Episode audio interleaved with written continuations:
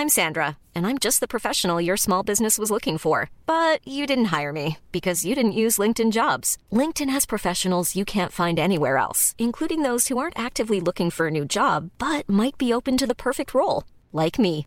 In a given month, over 70% of LinkedIn users don't visit other leading job sites. So if you're not looking on LinkedIn, you'll miss out on great candidates like Sandra. Start hiring professionals like a professional. Post your free job on linkedin.com/people today.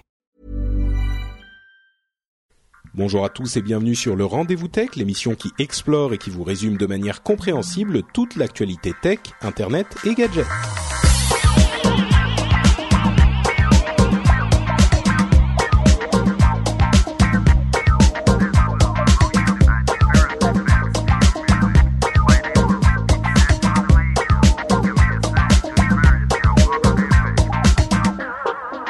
Bonjour à tous et bienvenue sur le Rendez-vous Tech épisode 118. Nous sommes en octobre 2013. Je suis Patrick Béja, votre hôte, et j'espère que nous allons vous présenter une émission plutôt intéressante. En tout cas, ce qui est certain, c'est que l'émission va être euh, animée parce qu'on va vous parler d'une affaire euh, vraiment liée à la tech, mais qui a euh, qui implique de la drogue, de des des des, des ordres de meurtre, des assassinats, des des réseaux Mais c'est- Mais c'est GTA Mais écoute, ça ressemble à un film euh, de, de, de Michael Bay ou non, peut-être pas Michael Bay, mais en tout cas une affaire euh, euh, dont on pourrait parler dans Breaking Bad, par exemple.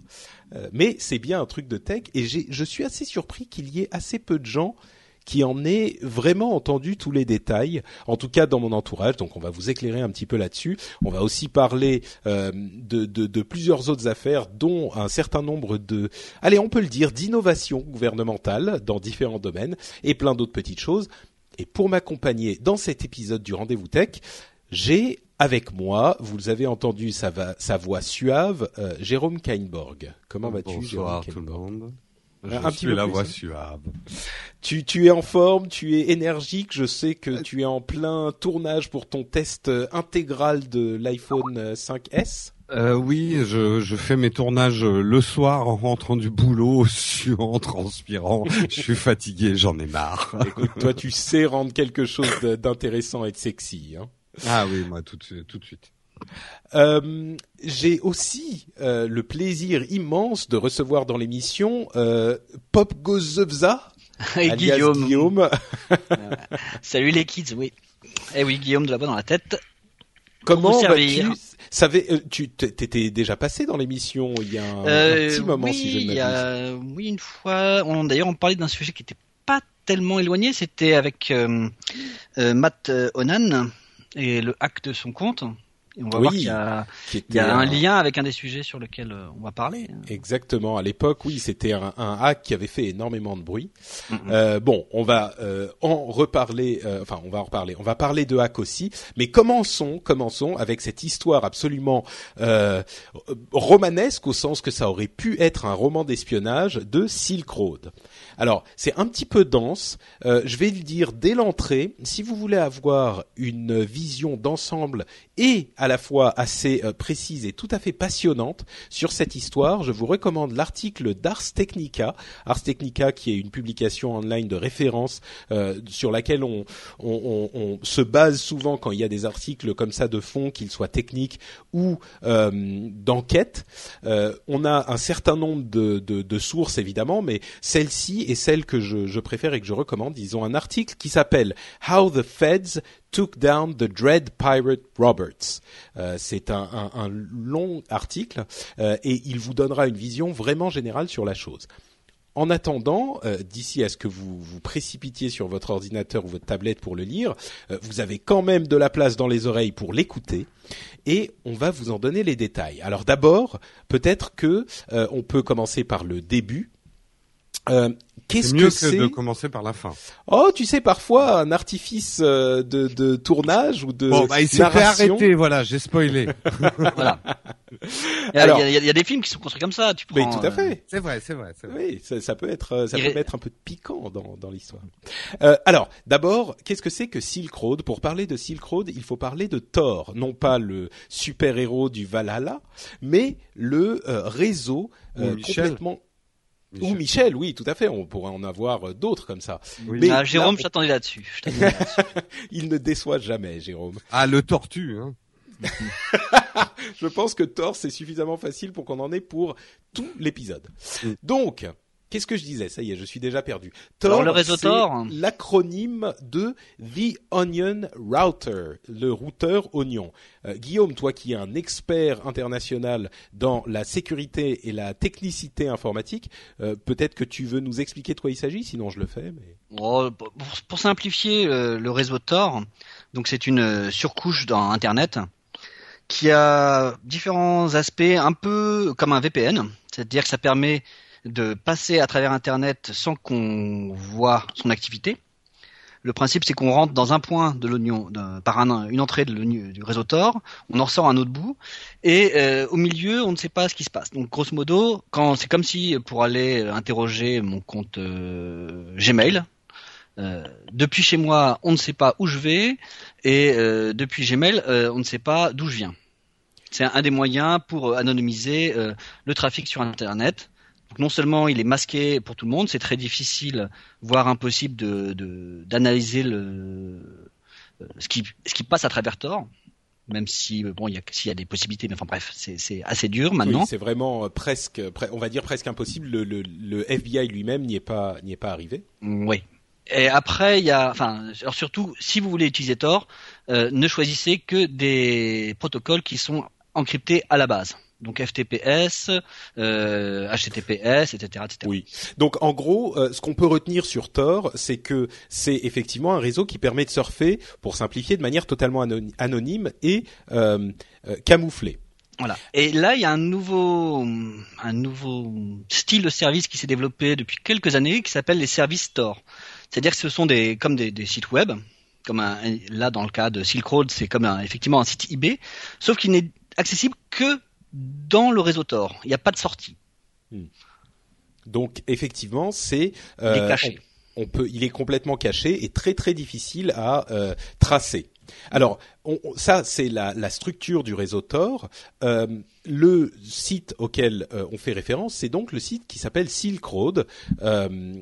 Euh, et ce site, c'est, on disait, euh, le l'eBay de la drogue, c'est un petit peu, euh, c'est un petit peu ça. C'est un, une boutique euh, qui met en relation à vrai dire, à la base, des gens qui veulent acheter ou vendre à peu près n'importe quoi. Sauf que, évidemment, on peut se douter que si on va s'embêter à aller, parce que c'est pas facile à utiliser le réseau Tor non plus.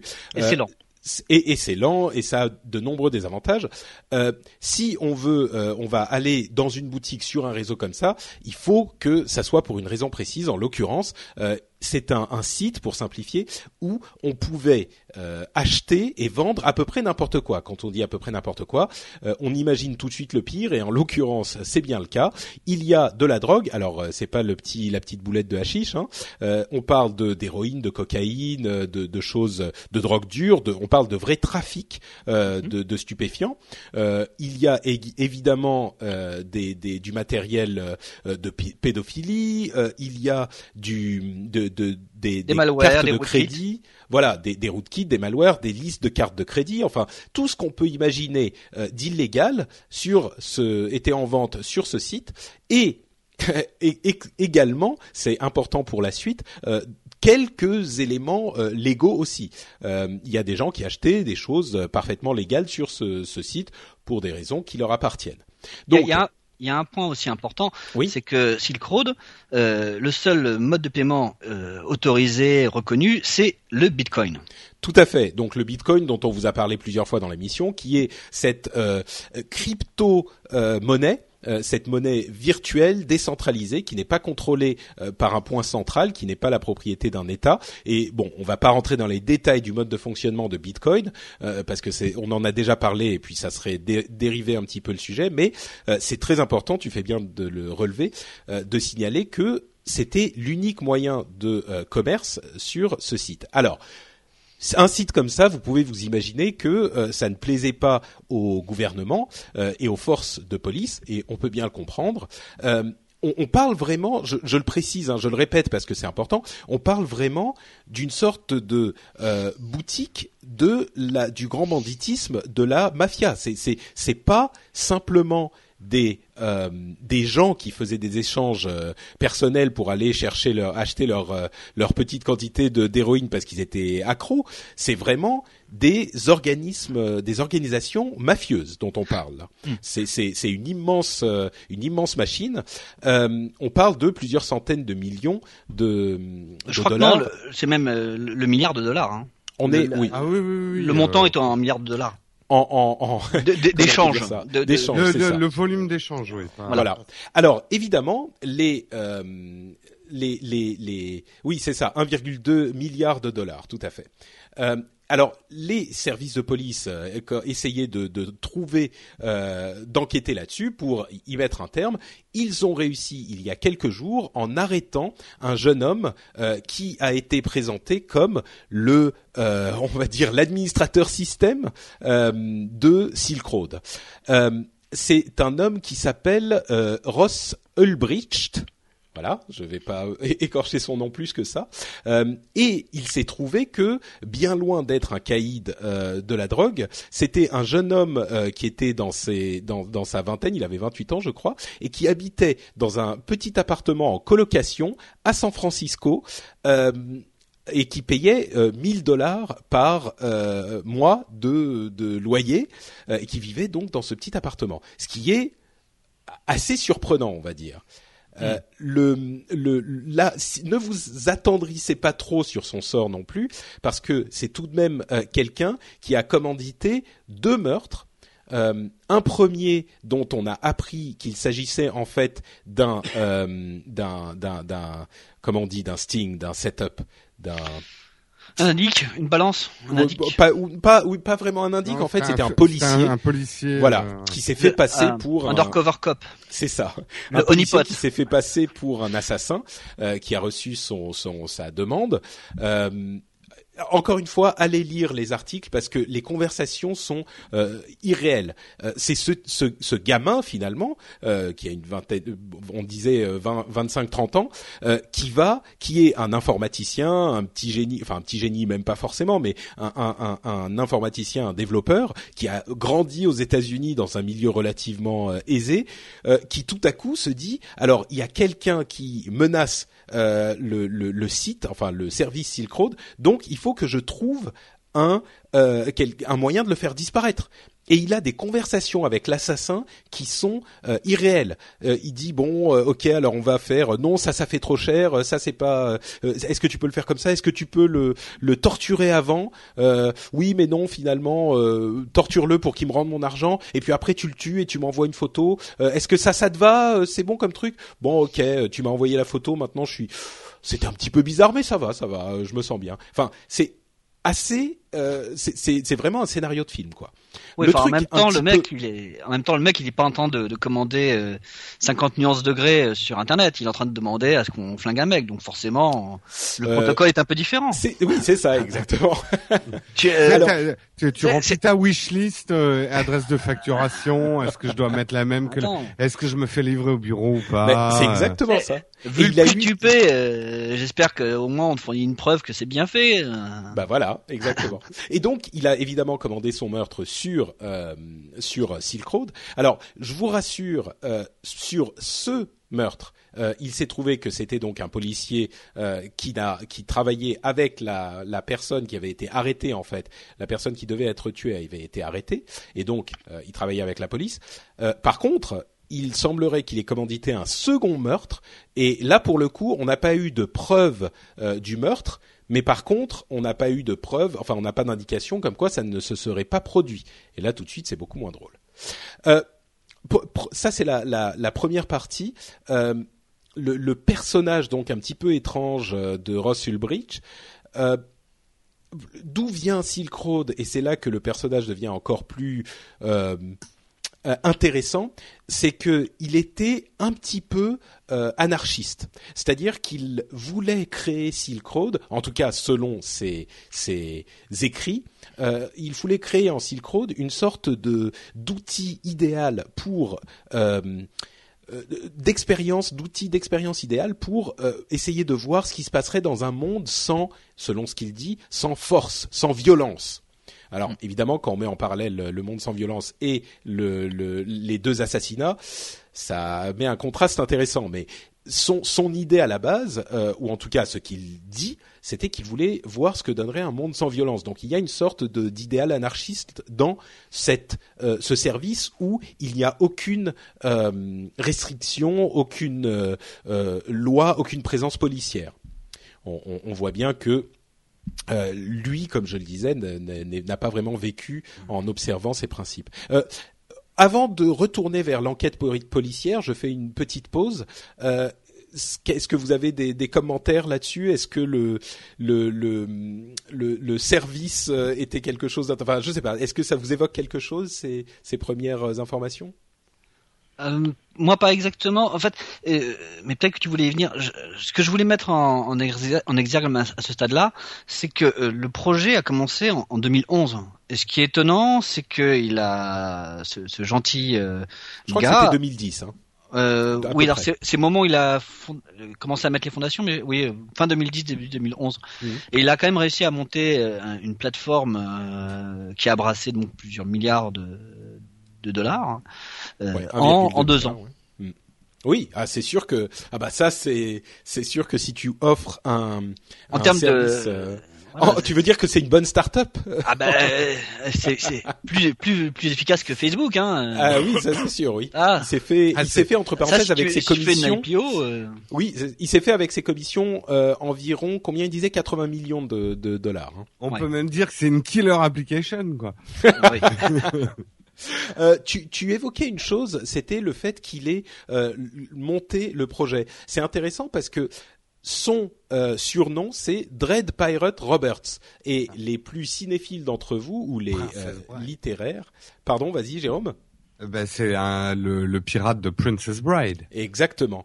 Et le, la caractéristique de, du pirate de Princess Bride, c'était que le nom Dread Pirate Roberts n'était pas le nom d'une personne, ou en tout cas pas uniquement le nom d'une personne, mais que ce Dread Pirate Roberts donnait son nom quand il se, quand il partait à la retraite, donnait son nom au suivant.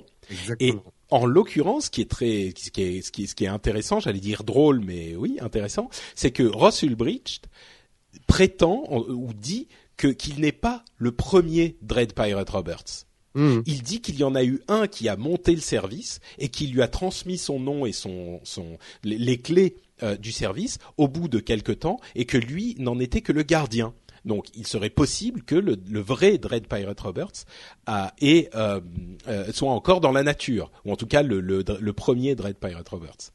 Euh, ça, ça serait. Enfin, là encore, on a ces éléments de, de roman un petit peu euh, euh, inimaginables dans ce type de situation. Moi, Euh, je, ouais, je- juste sur ta première partie, euh, je sais pas. Moi, il y a, il y, a, y a quelque chose qui. Où là, que- je sens que- la conspiration. Euh, euh, oui, je, je, non, mais euh, trafiquer de telle quantité de drogue sans que la vraie, enfin la mafia, la, la, la, la, la vraie, enfin celle ne ne ne tire pas une bastos dans la tête avec un milliard d'échanges. Enfin, je sais pas. Il y a, je- il y a, il y a quelque chose. c'est t- Depuis que je lis cette histoire, pour moi, il y a une pièce qui, qui manque. Mais je te laisse Non. conclure. Je ferai peut-être une Ah. conclusion Ouais. plus générale. Mais je pense que ce type-là est un pion euh, qui saute, mais le, le, le vrai truc est caché, quoi. La vérité Je- est ailleurs. Non, Jérôme, à mon avis, en fait, euh, les, les personnes qui agissaient sur euh, Silk Road, les, les clients, euh, à mon avis, c'est du demi-gros. C'est-à-dire qu'effectivement, en termes de, enfin, sur le marché de la drogue, c'est pas les cartels qui, qui faisaient leur, leur deal là-dessus. Par contre, c'est tous ceux qui euh, se retrouvent avec des quantités euh, euh, avant, avant de fournir aux, aux dealers, aux distributeurs de rue. C'est ceux qui euh, sont en train de négocier des paquets qui sont quand même assez importants, assez volumineux, mais qui euh, ne font pas euh, l'approvisionnement Oui, mais- de départ. Non, et puis surtout, moi je pense que c'est c'est un service pour les pour les malfaiteurs, pour les gens qui ont des activités illégales. Oui, Ils veulent oui, pas oui, que ça non, disparaisse. mais bien vois. sûr. Non, mais bien Ah sûr. oui, tu veux dire Non mais que- euh, ils, ils veulent bien que ça existe, ils veulent que ça marche, euh, mais ils laissent pas un milliard de chiffres d'affaires euh, se balader sans mettre la main euh, dedans, la main dessus. Peut-être, Euh, je peut-être, mais je sais pas sur un milliard si le, le évidemment il y a quelqu'un qui serait intéressé par les 80 millions de de, de, de commission, mais d'un autre côté, euh, peut-être qu'ils veulent simplement que ce service existe en dehors Oui. de leur. euh, Mais, Euh, alors, bon, euh, Non, je suis pas d'accord. Hein. Sur le modèle économique, je suis pas d'accord. Déjà, je te rappelle que euh, Silk Road, il faisait des, des- il prenait une com qui était de l'ordre de 18, de, de 8 à, à 15% ce qui est quand même loin des, des 30% d'Apple.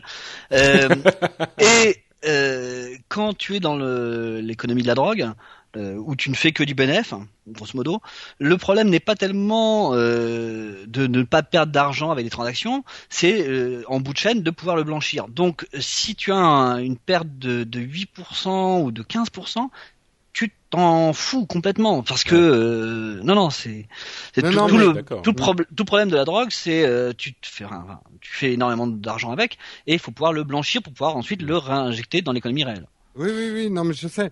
Euh, C'est juste que, justement, ce service est trop beau pour la mafia pour Oui. qu'il le laisse dans les mains euh, d'un illuminé anarchiste et que ce type, pour moi, est un fusible et il est même payé pour être le fusible. C'est-à-dire que Mm. ça commençait à sentir le roussi et ils ont fait sauter un fusible et mais il va reprendre sous un autre nom le service très rapidement. Disons que le, le service ou un service similaire est, va probablement euh, revoir le jour. C'est, ça serait pas du tout surprenant.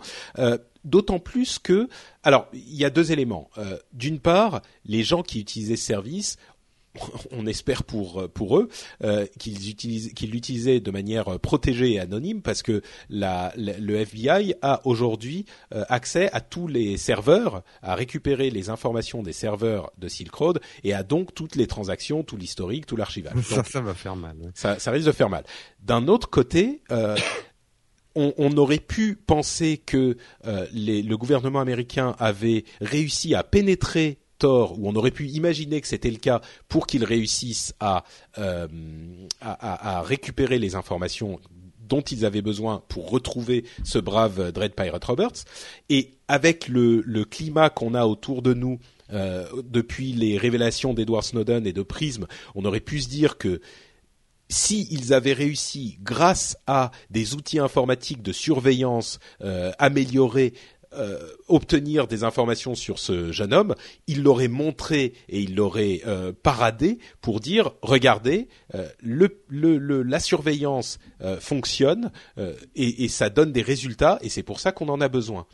En l'occurrence, ce qui est vraiment fascinant dans cette histoire, c'est que la manière dont ils ont retrouvé ce type, c'était par un travail de police, tout ce qu'il y a de plus classique.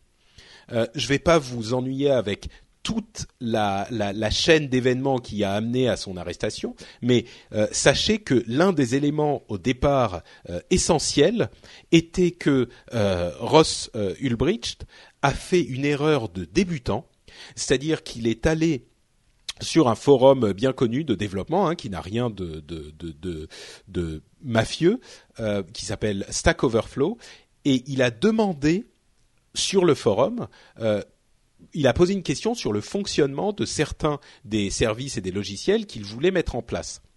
Euh, des, des, des choses pas non plus euh, totalement illégales, mais qui, qui étaient euh, qui, pouvaient donner la, la puce à l'oreille, on va dire. Et l'erreur qu'il a fait, c'est qu'il s'est enregistré sur ce service avec son vrai nom.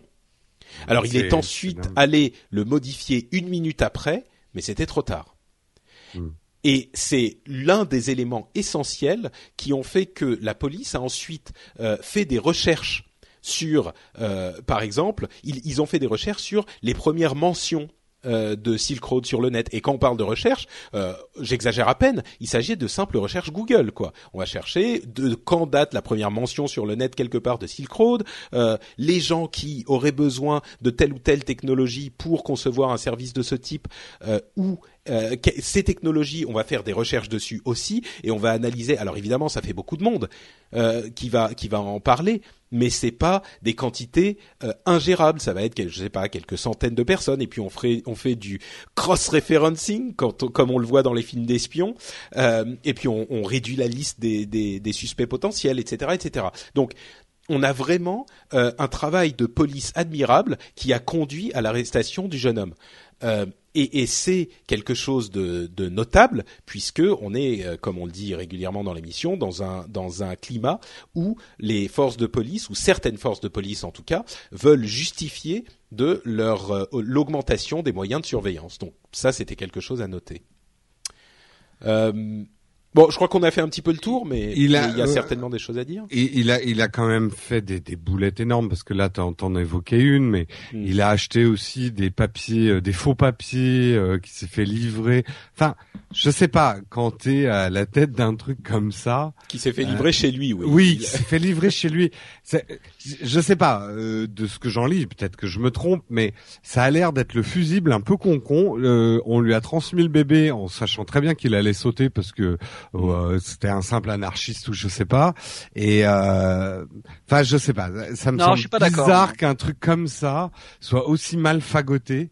Euh, sur des détails quoi. Euh... Non mais enfin je suis pas d'accord Jérôme en fait quand tu regardes effectivement rétrospectivement euh, enfin, la dernière fois, la dernière émission où j'étais venu, j'avais dit ce proverbe quand la roue du chat a brisé, beaucoup de gens vous diront par où il ne fallait pas passer. Il a commis plein d'erreurs, mais qui étaient euh, totalement disparates. Et avant euh, les révélations de Snowden, on n'aurait pas imaginé qu'on puisse aussi facilement recouper des choses qui étaient l'accès sur un forum à tel endroit, un WordPress à tel autre, et euh, c'est. Enfin, en l'occurrence, ils n'ont pas utilisé Prism hein, pour euh, pour non non. Ça. Enfin, euh, pas Prism. Enfin, je pense qu'ils ont quand même tapé pas mal de bases de données euh, pour pouvoir remonter euh, deux ans en arrière sur certaines mmh. choses. Enfin bon. Bah, tu sais, Stack Overflow, ils ont leur, ils ont leur base de données, enfin leur compte et l'historique des comptes, hein, donc. Oui. Enfin bon, bref. Mais Bon. Euh, mais ce qu'il y a, c'est qu'effectivement, euh, je ne sais plus ce que je voulais dire, et donc je te redonne la parole. non, mais c'est vrai que ça paraît évident qu'il a fait toutes ces erreurs, mais il est jeune, il est jeune. oui, c'est ça. Moi, à mon avis, là où je te rejoindrais peut-être, Jérôme, je dirais qu que c'est pas impossible, c'est avec cette histoire de euh, transmission du titre de Dread Pirate Roberts, ouais. parce que il est pas, moi, il me semblerait pas impossible qu'il soit effectivement à l'origine du truc et qu'il soit dit, attends, je vais essayer de monter un forum. C'est techniquement ce qu'il a fait est intéressant, mais c'est pas un truc de génie non plus. Euh, non, non. C'est un petit peu le, le un, un, truc qui pouvait arriver. Euh, et que presque n'importe qui pouvait faire. Bon, il se trouve que c'est lui qui Comme gérait. Facebook. Euh, mais exactement, exactement. Euh, d'un autre côté, d'un autre côté, euh, si il y a effectivement une sorte d'entité noire masquée derrière euh, qui a monté le truc et qui ensuite s'est dit bon. Euh, là, c'est monté. Je vais peut-être pas rester au milieu du truc parce que ça va durer un an, deux ans, trois ans, ce que ça va être. Et puis au bout d'un moment, ils vont nous retrouver. Donc je vais le filer à machin. Et puis quand il sautera, euh, on refera d'autres choses. Et peut-être qu'effectivement là, on, on, on, parle d'une sorte de euh, de d'entité de, de, étrange qui serait peut-être plus géré par la mafia ou par des, des, des, des, des organisations qui auraient besoin d'un service comme Silk Road. c'est une théorie un petit peu sortie de de, bah, de nulle part, mais pourquoi pas? Le fond de ma pensée, c'est que Silk Road est une bêta. Et ils ont pris un bêta pour voir les erreurs qu'il fallait pas faire avec ce genre de truc. Mais c'est une bêta du service. Et là maintenant, ils ont vu euh, effectivement comment. D'ailleurs, euh, les, les, les, les, policiers, enfin la NSA et tout ça, fait très attention de ne pas dire comment ils l'ont chopé parce qu'ils savent qu'il y a des gens qui les observent pour justement colmater les brèches. Euh, mais c'est évident que que le monde de la drogue s'intéresse à Internet à des niveaux très très hauts. C'est un système de distribution absolument génial. C'est sûr. Bon, dernière dernière petite euh, note euh, en rapport avec cette histoire euh, que tu as évoquée tout à l'heure, Guillaume. La question des bitcoins. J'en parlais dans This Week in Tech hier où j'ai eu la, joie d'être invité et Patrick Norton me disait une chose que j'ai relevée, c'était le fait que le, gouvernement a donc saisi les bitcoins de Ulbricht. En tout cas, ils ont saisi la, la partie qu'ils ont retrouvée, qui est une partie euh, relativement minime. Euh, il, il, semblerait que euh, il représente combien ils avaient dit que, que Silk Road représente 15% du, de la totalité, voilà, 15 à 20% de la totalité des bitcoins disponibles dans le monde aujourd'hui. Euh, et donc, d'une part, la, la, le FBI compte après la fin de la procédure judiciaire revendre les bitcoins parce que c'est une, euh, une, un objet saisi qu'ils vont revendre comme n'importe quel autre objet saisi pour euh, bah, les raisons habituelles, hein, pour euh, financer les choses et puis ils vont pas les laisser dans un entrepôt, en l'occurrence sur un disque dur. et d'autre part, donc ça d'une part, ça légitimise un petit peu l'aspect réel, on va dire, à défaut de dire l'aspect financier, monnaie en tout cas de Bitcoin. D'autre part, l'autre chose, c'est que le cours du Bitcoin a baissé de, là encore, environ une quinzaine de pourcents, ce qui veut dire que le, le, Bitcoin réagit, le cours du Bitcoin réagit comme une véritable monnaie. Mhm. Donc oui, alors il y a d'abord, euh, je ne sais pas si vous l'aviez vu, il y a un autre article qui montre, euh, qui fait la corrélation entre les différentes activités euh, en rapport avec Silk Road et le cours du Bitcoin depuis deux ans. Tout à fait, oui, qui, sont assez frappants. Il est assez frappant de voir que la courbe suit, les courbes se suivent. Mm-hmm. Et alors l'autre question qui, qui, me vient, c'est euh, quelle est euh, la position de, l'État euh, des États-Unis par rapport au Bitcoin et en quoi, la, la, je ne sais pas si c'est la CIA ou l'FBI qui ont saisi cette monnaie, qui est, je crois, n'est pas reconnue par les États-Unis. Donc si elle n'est pas reconnue, comment peuvent-ils la revendre? Bah, disons que même si c'est pas une monnaie, ça a une valeur. Mais non, mais d'un point de vue juridique, c'est un problème intéressant. Bah, c'est intéressant, c'est certain. Mais euh, je, même si c'est pas une monnaie, alors il faudrait demander à un spécialiste, à un juriste. Mais même si c'est pas une monnaie, c'est une propriété qui a une certaine valeur. Le fait que ça soit pas une monnaie en tant que telle euh, ne veut pas dire que c'est pas une, euh, une, une, une que, que la chose n'a pas une valeur. Le, ces deux problèmes séparés en quelque sorte. Oui, mais Patrick, euh, je comprends, je comprends ce que dit Guillaume. C'est un peu comme si les policiers, la drogue qu'ils avaient saisie, ils revendaient la drogue parce que ah bah ça a une valeur. Ah bah non, non, non, je suis désolé. C'est pas qui, c'est pas la drogue, euh, Jérôme. Euh, la, la, question de Guillaume, elle est légitime. C'est aujourd'hui, l'État américain ne reconnaît pas encore le Bitcoin comme une valeur monétaire, en, il le légitime en le vendant. En même temps, comme on est en train de leur couper tous les budgets, je pense qu'ils vont pas faire la fine bouche, mais ça fera du beurre dans les épinards. Mais, disons que euh, c'est sûr que c'est une, une dichotomie intéressante, mais l'un n'est pas forcément exclusif avec l'autre. Le fait qu'ils ne le reconnaissent pas comme une monnaie en tant que telle ne veut pas dire que, par exemple, euh, je sais pas si c'est des lingots d'or, euh, bah, les lingots d'or c'est pas une monnaie, mais ça a une valeur. Enfin, tu vois. Oui, mais alors, en prenant l'exemple de la drogue, j'étais peut-être euh, choqué, mais par exemple, quand on combat les, les, les fraudes, quand on achète des, quand les, les douaniers saisissent des faux sacs Vuitton, ils les revendent pas sur le marché derrière. Ils les ah non, mais bien sûr, mais les bitcoins ne sont pas considérés comme quelque chose d'illégal. Il y a vraiment deux éléments à séparer le fait que ça soit légal ou non et le fait que ça soit une monnaie ou non sont deux choses bien distinctes. Mm. Bon, évidemment, le fait qu'ils les revendent euh, légitimise un petit peu la chose, mais c'est un petit peu.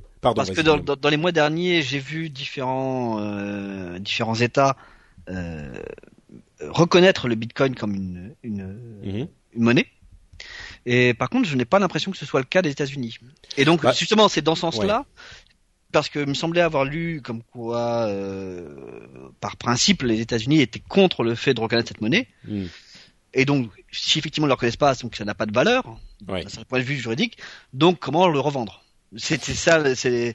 Mais donc, on trouvera, ils trouveront bien une justification et ça sera intéressant de la décortiquer. C'est sûr. Bon, on a fait un, petit, euh, on a passé une petite demi-heure sur le sujet. Euh, on va. ah, mais c'était, enfin, franchement, moi, c'est un truc qui me passionne et je vous encourage encore, chers auditeurs, à aller lire l'article de Ars Technica. Il est absolument fascinant et, et c'est un, c'est encore une fois quelque chose de, de, de vraiment euh, euh assez incroyable dans notre monde où euh, la, chose la plus excitante qui arrive généralement, c'est Google qui annonce des nouvelles lunettes. bah là, c'était quelque chose d'un petit peu différent, on va dire. Moi, j'attends le, j'attends le film. Je pense que ça va être un mélange entre Blow, ah euh, Warlord et, euh, Opération Espadon. Et tu fais une série et chaque saison c'est un nouveau un nouveau, pirate. en fait, tu vois, c'est transmis à chaque fois. Ouais, ça fait une un super peu, un peu comme le numéro 6 dans le prisonnier, euh, le numéro 1. Euh, Hollywood, contactez-moi, j'ai les droits de l'idée. Hein, et tu as du, tu l'as dit ici, donc. Euh, je l'ai dit ici et je veux des paiements en Bitcoin. bah, entre parenthèses, est-ce que vous vous, achetez, vous achèteriez des bitcoins vous, par curiosité Parce que je vous rappelle qu'ils ont commencé il y a à peu près trois ans à 30 euh, centimes de dollars, ah 30 cents. Aujourd'hui, ils sont à combien? 100, entre 118 et 150 euh, dollars. Enfin, 140 avant la chute de de, de Silk Road et 118 Ah, aujourd'hui 118. Si, si tu suis le vieil adage boursier qui dit euh, plus forts sont les risques, meilleurs sont les gains, euh, les gains peuvent être énormes, mais Bah, les risques que quand- sont énormes. C'est Euh, sûr, maintenant oui, mais à l'époque où il coûtait 30 centimes, les risques étaient pas énormes, on va dire. Euh, ben si, qu'elle ne soit absolument pas reconnue ou qu'il y ait un, un truc Oh, disons verrouillé que- dans le truc et que ça oui, toute sa si valeur. t'en achetais pour si t'en achetais pour 50 euros, on va dire, c'était pas le risque. Oui, le non, plus mais d'accord, mais moi je te parle pas. Tu étais un petit joueur, Patrick. Ah oui, moi quand j'investis, c'est c'est au moins 100 euros, quoi. Euh, c'est- je fais tapis, moi, euh, Hmm. monsieur. Je comprends, je comprends. Disons que moi, le Bitcoin, je ne suis pas contre. euh, mais de toute façon, si, si je devais en acheter pour pour euh, pour ensuite acheter, les dépenser euh, dans des services, euh, c'est pas pour de la spéculation. Donc euh, c'est juste que Mm. pour l'instant, je n'ai pas euh, une offre de service euh, qui me qui ne puisse être réglée qu'en Bitcoin et que je trouve intéressante. Ouais. Sinon, Euh, j'ai faut- aucun a priori contre cette monnaie. C'est sûr. Mais il faut préciser que Bitcoin, encore une fois, ne sert pas qu'à ce genre de, de choses. hein. Il y a des gens, des développeurs, euh, des web designers très bien, et de plus en plus de gens qui acceptent les Bitcoins. Donc, euh, Et à San Francisco, on peut acheter des muffins. Exactement. Il y a Donc, plein de euh, drogues. Bon, parlons d'autre chose, quelque chose d'également très excitant, une sorte d'affaire un petit peu sombre de de, de trafic, euh, de trafic de de, de programmes, hein, euh, de, de programmes trafiqués plutôt. euh, C'est un petit jeu de langage euh, et de scandale au cœur de l'industrie tech avec Samsung. Il se trouve que on a appris il y a euh, quelques jours que Samsung avait trafiqué ses appareils euh, pour qu'ils soient plus performants dans les tests informatiques que leur font subir les publications de l'industrie. Alors, Oh mon dieu mais Autant les histoires de drogue d'un milliard, ça me fait rien. Mais là, Samsung qui triche dans les tests.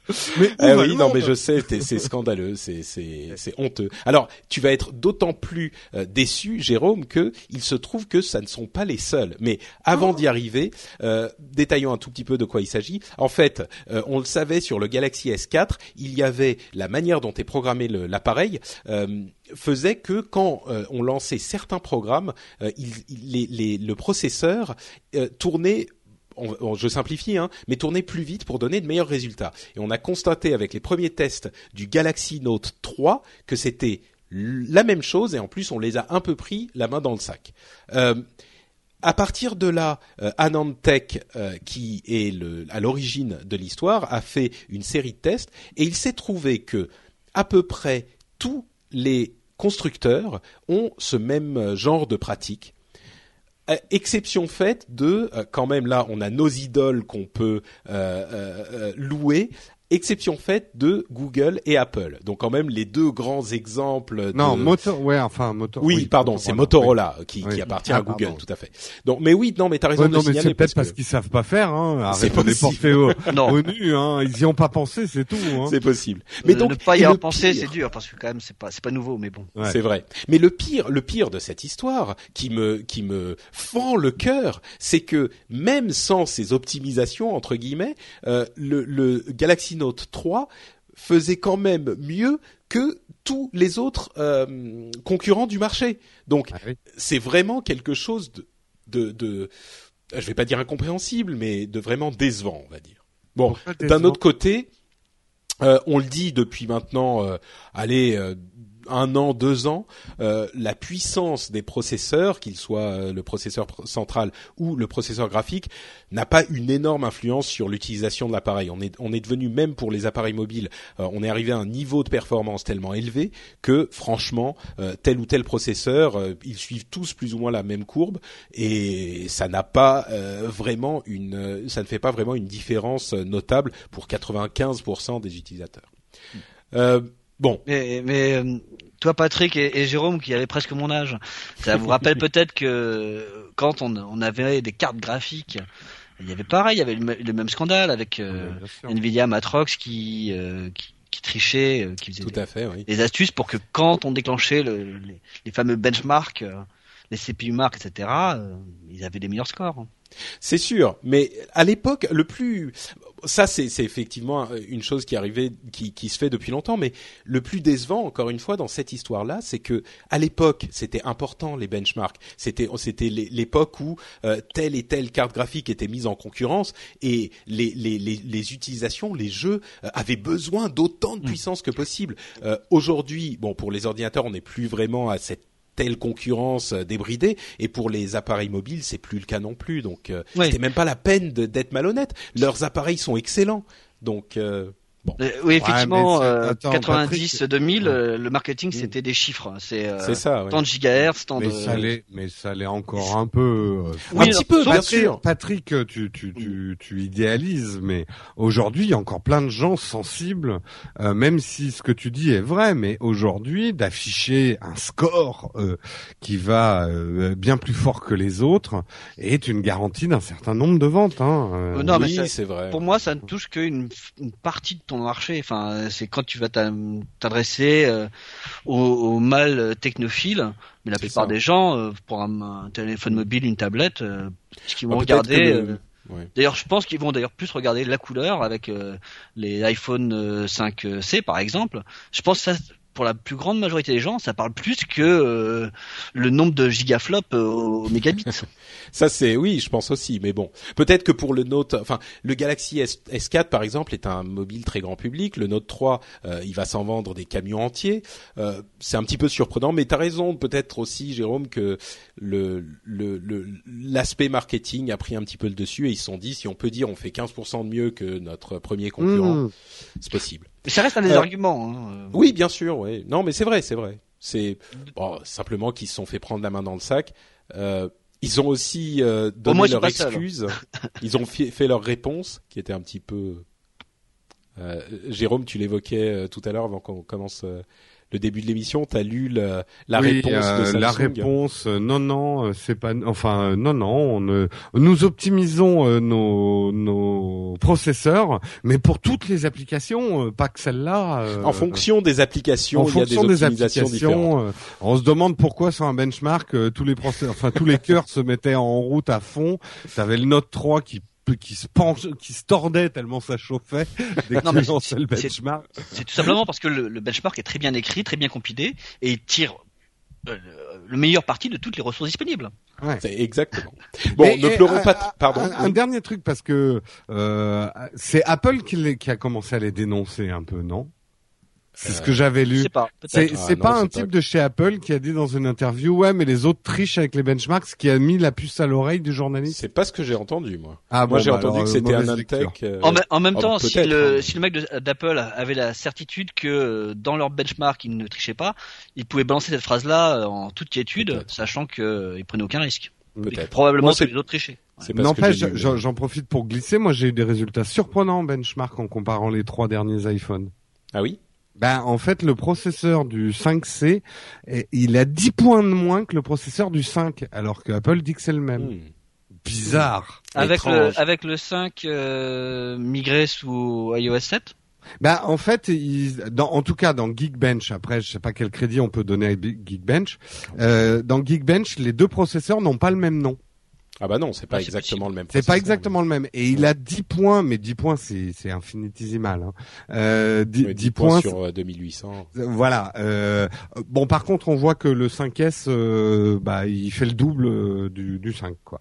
Il Sur, euh, sur Geekbench. Allez voir ma vidéo de benchmark euh, sur euh, Nowtech TV. Voilà. si vous en voulez plus, euh, la Nowtech TV, il y en a euh, une petite quantité de vidéos de tests et de benchmark. Et on Euh, bon, dans tous les rappel à cas- la fin de l'émission. Bien sûr. Dans tous les cas, euh, ne pleurons pas trop pour Samsung, euh, puisque ils ont quand même des profits qui sont montés à environ euh, 10 trillions de won. Ouais, mais là aussi, ils ont Ça boosté, dix- ils ont boosté leur 10 comptable. de dollars. Ça fait possible. combien en Ils Bitcoin optimisent leur comptable. En Bitcoin, euh, alors je vais te faire une conversion et je te dirai plus tard. Euh, alors, on a euh, un petit peu euh, euh, critiqué Samsung. Apple n'est pas vraiment euh, exempt de critiques non plus. Est-ce que vous faites partie des gens qui ont la nausée quand ils utilisent iOS 7 Non, mais parce que j'ai que un iPhone 4 que j'ai passé en iOS 7 et quand t'es avec le 4, t'as pas l'effet 3D euh, Mais tu sais, profondeur euh, pas, parallaxe. c'est pas que l'effet 3D de profondeur, c'est aussi visiblement euh, l'arrivée, enfin le- le- l'arrivée des icônes, Les euh, animations. les animations d'ouverture. Moi, je les aime bien, mais alors Mais- il y a euh, en- en- apparemment, on va dire 5% de la population qui serait sujette à euh, ce type de d'effet. Les, les mouvements d'iOS 7 vous donnent la nausée. Donc euh, voilà, quand on disait que iOS 7 en fait vomir certains, euh, en l'occurrence c'est euh, le cas. Moi, j'ai survécu littéral. à l'Oculus, alors c'est pas iOS 7 et son parallaxe qui va me faire peur. Mais eh, Autre- très sérieusement, Patrick, quand même, chaque fois qu'Apple sort un truc, maintenant, c'est devenu systématique. Il faut qu'on trouve un scandale.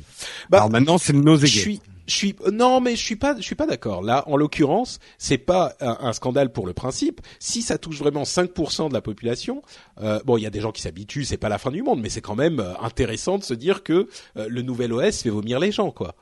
Enfin, Oui. Bon, Bah, c'est c'est pas la fin du monde. Mais peut-être que le, le, le scandale euh, dont tu voulais parler, c'était celui-ci qui est les les les capteurs de l'iPhone 5s Ah oui. euh, seraient euh, donneraient des lectures inexactes et pas qu'un peu, genre la boussole, l'accéléromètre, etc., seraient de euh, euh, inexacts à euh, 5%, de- entre 3 et 5%. À peu près, ouais, même- je le confirme à 100%.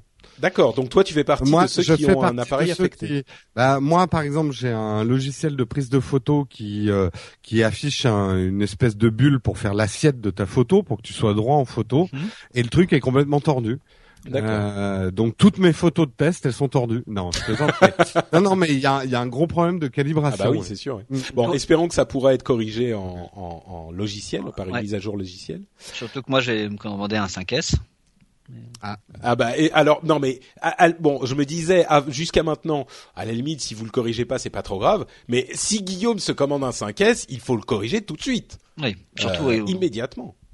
Ah, Euh, l'autre, le l'autre, problème a l'air constant, donc je pense qu'il Oui. suffit de recalibrer le logiciel. espérons. Mm. Euh, Oui. L'autre sujet euh, qui est un petit peu moins euh, marrant, c'est euh, un chercheur allemand qui a trouvé un moyen de détourner une identité grâce au capteur d'empreinte euh, de l'iPhone 5S. Alors c'est assez euh, intéressant. On se doutait, enfin on savait déjà qu'il était possible de euh, simuler le- l'empreinte digitale de quelqu'un avec un iPhone 5S. On- C'est pas facile à faire, hein, c'est vraiment quelque chose qu'on doit faire spécifiquement sur une personne spécifique.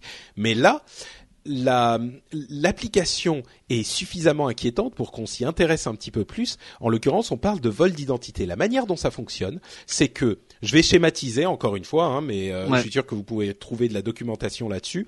En gros, si on réussit à avoir cette fausse empreinte digitale, qui est pas facile à obtenir, on peut euh, faire en sorte de euh, remettre à jour le mot de passe d'Apple euh, qui va nous permettre d'accéder au mail Apple. Et à partir du moment où on a accès à ce mail Apple, ça veut dire que si la personne qui utilise l'iPhone utilise son email Apple pour les autres services, eh ben, on peut avoir accès au service de, de au, au- service de remise à zéro de mot de passe de tous ces autres services. Mm. Puisque, euh, comme on disait, la, la, la, le, le- la mise à jour, enfin la, la, la- le lecteur d'empreinte digitale peut servir à entrer son mot de passe, à vérifier son identité chez les services Apple. Ce qu'il faut peut-être préciser avant que tout le monde flippe, le problème vient pas tant euh, de l'imitation des mots de passe, parce que ça, oui, on sait que c'est faisable, mais bon, c'est compliqué.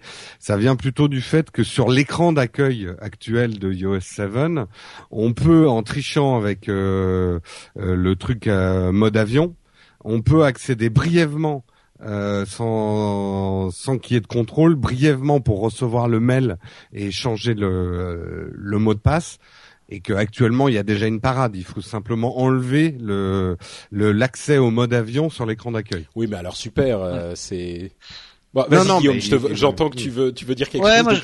j'avais lu rapidement cet article et pour moi il y avait rien de nouveau sous le soleil. C'est-à-dire que effectivement, c'est la, combinaison de certains hacks. Donc, le fait de pouvoir récupérer l'empreinte et de faire une, un faux doigt pour pouvoir passer le, fingerprint, qui à mon avis, est, actuellement, c'est le nouveau buzz pour tout ce qui est côté sécurité, alors que euh, le, le scanner de- d'empreinte n'a pas lieu d'être l'ultime sécurité pour protéger votre téléphone. Simplement, c'est l'accès le plus euh, convenient. Euh, Le plus pratique, tout Pratique, à fait. Non, t'as hein. raison de le souligner, mais mais il y a quelque Là- chose de très différent quand même. Pardon, je te laisse finir. Excuse-moi, Guillaume. Alors, et donc moi, ce que j'ai compris, c'est qu'effectivement, avec ça, plus les différents euh, problèmes, et à la limite après, dans la même logique que euh, le hack de Matt Hannon, où euh, à partir d'un accès, on arrive à tout Mm. dé- détricoter. Euh, j'ai pas vu la subtilité, j'ai pas vu s'il y avait vraiment de nouveau. À Eh ben, je vais te l'expliquer. C'est que la différence avec un mot de passe, parce que tout ça, si vous connaissez le mot de passe de euh, l'utilisateur, vous pouvez en gros faire à peu près la même chose. Hein, c'est ce qui était arrivé à ce malheureux euh, Matanon. La différence, c'est que le- l'empreinte digitale est un moyen d'identification qu'on laisse à peu près partout vous mettez votre empreinte digitale partout. Alors que le mot de passe, si vous êtes sérieux, euh, bah, personne ne peut le trouver. Si, en, théorie, euh, il est possible de faire un mot de passe suffisamment fort pour qu'il soit vraiment protégé. Alors que pour ne laisser son empreinte digitale nulle part, euh, il faut commencer à porter des gants en permanence. Évidemment, c'est pas réaliste. Donc c'est ça la différence, c'est que le moyen de sécurisation utilisé par Apple dans son, capteur d'empreinte, enfin dans son iPhone 5s, est un moyen d'identification qui n'est pas sûr à la base. Alors, ce que ça veut dire, effectivement, il faut pas paniquer. Euh, L'idée n'est pas que euh, tout à coup ça va euh, invalider toute l'utilité de euh, du des capteurs d'empreinte digitale en général. C'est simplement que, comme tu le dis, Guillaume, c'est un moyen qui est euh, un, un moyen utile pour la, euh, le déblocage. Peut-être qu'il faudra des moyens de euh, sécurisation supplémentaires pour ce type euh, d'opération, ou simplement demander à voir les deux dans certains cas. Euh, et puis, c'est très important. Je, je, je, finis, et je te passe la parole. Euh, c'est très important aussi de, de, de comprendre que il faut aller lentement avec les nouveaux types de moyens d'identification et de sécurisation. Et là, c'en est un exemple flagrant. Euh, il faut prendre les choses une étape à la fois, voir comment c'est reçu par le public et par les chercheurs pour pouvoir justement essayer de corriger euh, ces failles une à une avant d'ouvrir la technologie à tout le monde. Donc euh, bon, c'est c'est c'est pas un truc euh, à négliger, mais il, faut aussi comprendre pourquoi les choses vont euh, évoluent de cette manière. Hmm, Je je suis pas tout à fait, même pas du tout d'accord avec toi en fait, Patrick. Euh, c'est c'est simplement parce que t'as tort, hein, c'est pas euh, grave. non non, mais je sais, mais on Tort, va pas hein. revenir On y sur revient tort. encore. euh, non non non. Fils d'Odin. On, on est passé à tort et à travers. Euh, non, euh, alors déjà partons sur le postulat. Je ne suis pas un espion internationalement reconnu. Voilà. D'accord. Je, je suis un kidam, ok que tu veux nous Aujourd'hui, faire croire, mais Aujourd'hui, le problème de sécurité avec mon smartphone, il est plutôt pour moi, qui suis un kidam, euh, que euh, quelqu'un regarde par-dessus mon épaule euh, discrètement dans le métro et me fauche mon iPhone et euh, prenne mes infos comme ça. Et quand tu dis que l'empreinte digitale est moins sûre que le code, euh, je suis pas du tout d'accord pour les kidam. C'est-à-dire que me voler mon empreinte digitale, faut le vouloir. Euh, si j'étais un espion, je suis d'accord. Un espion, c'est peut-être facile de prendre ses empreintes digitales parce que tu vas avoir d'autres espions Bien qui sûr. vont aller récolter ces empreintes digitales. C'est pas du code que je parle, hein, Jérôme. Attention, c'est pas Mm. du code pour débloquer l'iPhone. On, on a deux utilisations du capteur d'empreinte euh, digitale. Ouais. On a le déblocage de l'iPhone et l'identification pour le compte Apple. Oui, Et- mais et là, là, deux- là, tu parles pour le déblocage. Mom deserves the best, and there's no better place to shop for Mother's Day than Whole Foods Market. They're your destination for unbeatable savings, from premium gifts to show-stopping flowers and irresistible desserts. Start by saving 33% with Prime on all body care and candles. Then get a 15-stem bunch of tulips for just $9.99 each with Prime. Round out Mom's menu with festive rosé, irresistible berry chantilly cake, and more special treats. Come celebrate Mother's Day at Whole Foods Market. I'm Sandra, and I'm just the professional your small business was looking for. But you didn't hire me because you didn't use LinkedIn jobs. LinkedIn has professionals you can't find anywhere else, including those who aren't actively looking for a new job but might be open to the perfect role, like me. In a given month, over 70% of LinkedIn users don't visit other leading job sites. So if you're not looking on LinkedIn, you'll miss out on great candidates like Sandra. Start hiring professionals like a professional. Post your free job on linkedin.com/people slash people today. puisque Bah. le, le hack euh, qu'il montre, en fait, le hack permet, euh, en combinant une fausse empreinte digitale et un, on va dire, un, C'est pas le déblocage qui est important dans l'histoire, c'est Mm. l'identification au, au serveur d'Apple. Ouais. hmm. Mais euh, moi, je, je, je pense quand même aujourd'hui, dans la vie de tous les jours, qu'il est moins facile de choper l'empreinte digitale de quelqu'un que de choper ou de craquer un code. Voilà. Bah, disons que le, la correction à apporter est relativement simple, c'est de laisser l'option dans certains cas euh, d'avoir à la fois le capteur d'empreinte digitale et le mot de passe, ce qui revient à, à dire euh, qu'il faut euh, une authentification double facteur, à la fois quelque chose qu'on a ou qu'on est et quelque chose qu'on sait. Et ça, c'est un pour le, principe le problème de sécurité. spécifique tel qu'il était expliqué, s'il y a des gens qui nous écoutent et qui ont un 5S, la solution elle est super simple. Vous allez dans vos réglages et vous faites désactiver euh, le, les, les réglages de l'appareil sur l'écran d'accueil pour plus que Oui, mais- euh, en faisant un slide vers le haut sur votre écran d'accueil. Bah, moi j'en ai un, je te garantis que tu peux pas passer. Si le, non, le- mais c'est pas, c'est pas. En mettre l'occurrence, en l'occurrence, si quelqu'un a ton empreinte digitale, euh, il se moque que tu aies ou pas ce truc sur l'écran d'accueil. hein. Enfin, j'ai- de ce que j'ai vu, même si tu arrives à récupérer l'empreinte digitale, enfin, c'est tout le monde ne va pas comme ça du jour au lendemain à réussir à, ensuite faire un modèle. Non, mais bien sûr, mais on parle, re- on parle de chercheurs et de, de problèmes de sécurité Oui, oui, spécifiques. Mais en fait, on, on reboucle sur le, le mes- message d'origine du Chaos Computer Club quand ils ont montré le premier hack sur euh, euh, sur le, le finger, le Touch ID de d'Apple. Euh, la volonté de oui, le, le message Co- Chaos Computer Club n'était pas de, de dire que l'iPhone n'était pas secure, n'était pas sûr. Les, les- C'était la biométrie et l'authentification digitale n'est pas une solution de sécurité. Mm. Implémenter, mise en place sur l'iPhone ou sur un autre système, c'est quelque chose qui se falsifiera toujours. Mm. Tout. D'autant plus Mm. qu'ils arrivent, euh, ils arrivent sur d'autres systèmes. On a, je sais plus si c'était HTC ou quelqu'un d'autre qui avait annoncé l'arrivée d'un capteur oui, d'empreinte dans, dans trois mois, ça serait sur les Ouais. Android. euh, oui. ça. Mais donc, en termes de sécurité, euh, l'identification euh, digitale, c'est pas du tout ça. Et, et Mm. je pense que tous ceux qui ont un iPhone 5S euh, professionnel, euh, ils ont de la chance. Si leur société est un minimum euh, euh, porté sur la sécurité, ils vont euh, faire un déploiement de masse qui interdira simplement l'utilisation de, de Touch ID et devront faire un code, euh, Mm. etc. Tout à fait. Et il y aura Bon. probablement d'autres mises à jour qui vont verrouiller toutes les petites fuites qu'on peut faire sur l'écran. Sans doute.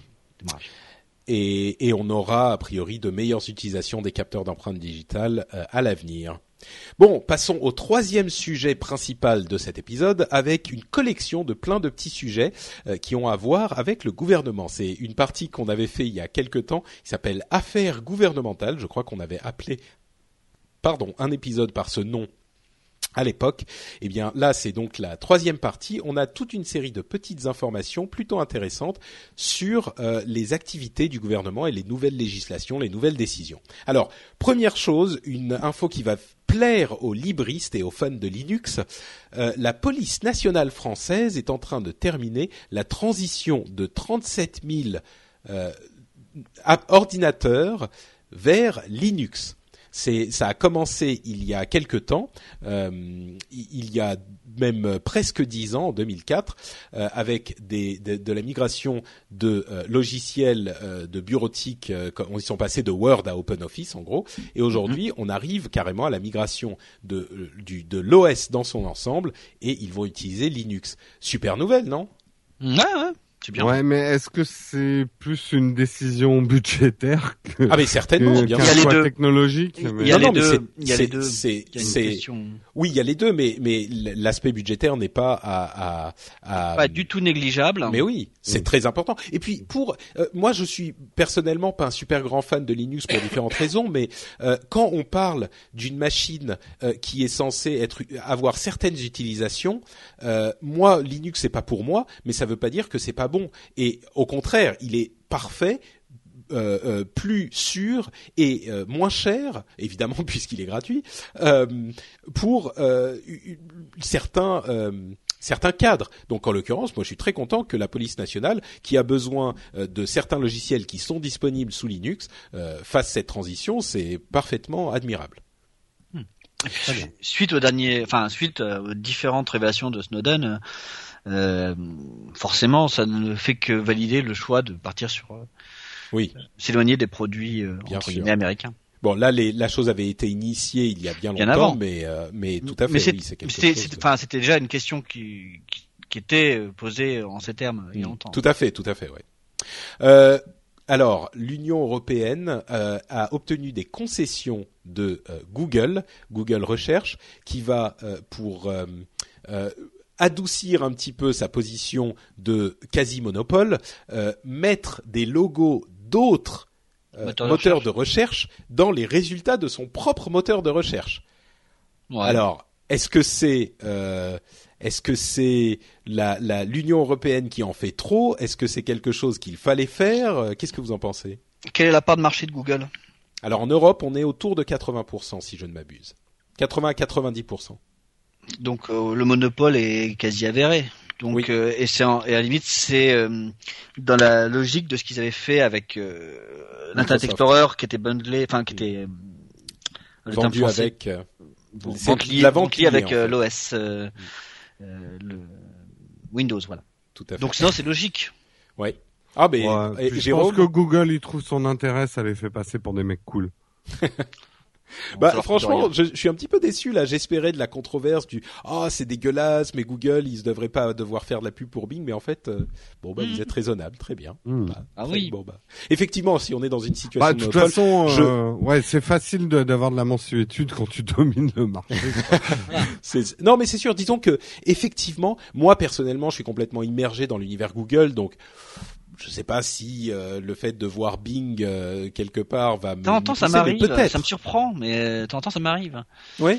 Non, mais pourquoi pas En fait, c'est tout à fait le problème de la de la situation dominante. Si on est, s'ils ont une situation tellement dominante que les autres euh, euh, acteurs ne peuvent pas émerger et que ça nuit à, à, à la concurrence et à la, à la euh, libre euh, comment dire à la oui bah à la concurrence euh, sur le marché. Euh, si le marché n'est pas sain et ben il faut corriger. Et là donc c'est le cas. Donc très bien. Alors, en fait, la chose la plus horrible que j'ai moi professionnellement, je manipule pas mal de, de serveurs de machines chez des clients, donc et souvent par défaut, non seulement c'est Bing le moteur de recherche, mais la page d'accueil c'est MSN. Et là, c'est ignoble. C'est-à-dire que tu es sur un serveur, tout d'un coup, tu ouvres pour, pour travailler, et là, t'as toutes les news MSN et t'as l'impression d'avoir Gala Voici en même temps. C'est avec des, des trucs qui Je bougent suis- partout, c'est Je une suis horreur. désolé. Eh, franchement, Guillaume, euh, je, je souffre Passons. pour toi. Euh, la, la, la France a aussi sanctionné Google pour avoir euh, contrevenu, je ne sais pas si je parle français, mais on va dire que oui, aux règles de, de, de vie privée. On vous avait parlé de cette euh, euh, de cette action euh, initiée il y a quelque temps parce que Google n'est pas assez clair avec l'utilisation des données privées. Là encore, euh, bon, c'est la CNIL qui a frappé et elle est suivie de près par d'autres instances européennes. Là encore, je suis très fan de Google, hein, vous le savez, et si, euh, d'une manière générale, j'aurais envie de dire, euh, Bon, c'est bon, c'est quoi cette attitude anti-technologie? On a peur de ce qui se passe, euh, mais c'est la voie de l'avenir et de la modernité. D'un autre côté, je me dis euh, bon, bah écoutez, s'ils contreviennent aux règles et que effectivement, on, est dans une situation où il est toujours bon d'avoir un équilibre des pouvoirs. Et là, en l'occurrence, c'est euh, la CNIL qui dont le rôle est de protéger les données euh, des Français, qui exerce son rôle hein, et qui se fait entendre. Donc euh, bon, pourquoi pas Tant qu'ils ne, j'ai pas entendu quelque chose qui me laisserait penser que- qu'ils en font trop, quoi. Donc, Qu'est-ce qui a été reproché exactement En- le manque de clarté sur l'utilisation des données euh, que fait Google. On Dans leur le donne énormément de de données. service, Oui, c'est ça. C'est pas clair et on sait pas combien de temps ils les gardent, euh, où ils utilisent quoi, etc., etc. Moi, je suis pas certain qu'il y ait un signe de l'équilibre des pouvoirs. J'y vois plutôt un Google qui euh, fait un peu de, de relations presse en lâchant un peu certains trucs et Ah bah, Enfin, c'est- c'est quand même qu'ils cèdent, ils sont obligés de céder un peu à la pression, même si la c'est la pression Oui. de l'opinion publique plus Oui. que la. Ah bah, on, on a on a vu que quand Google avait vraiment ses intérêts en jeu, on l'avait vu avec l'histoire de la presse en Allemagne. Euh, ils font Non, là évidemment, Jérôme, mais tout n'est pas noir ou tout blanc.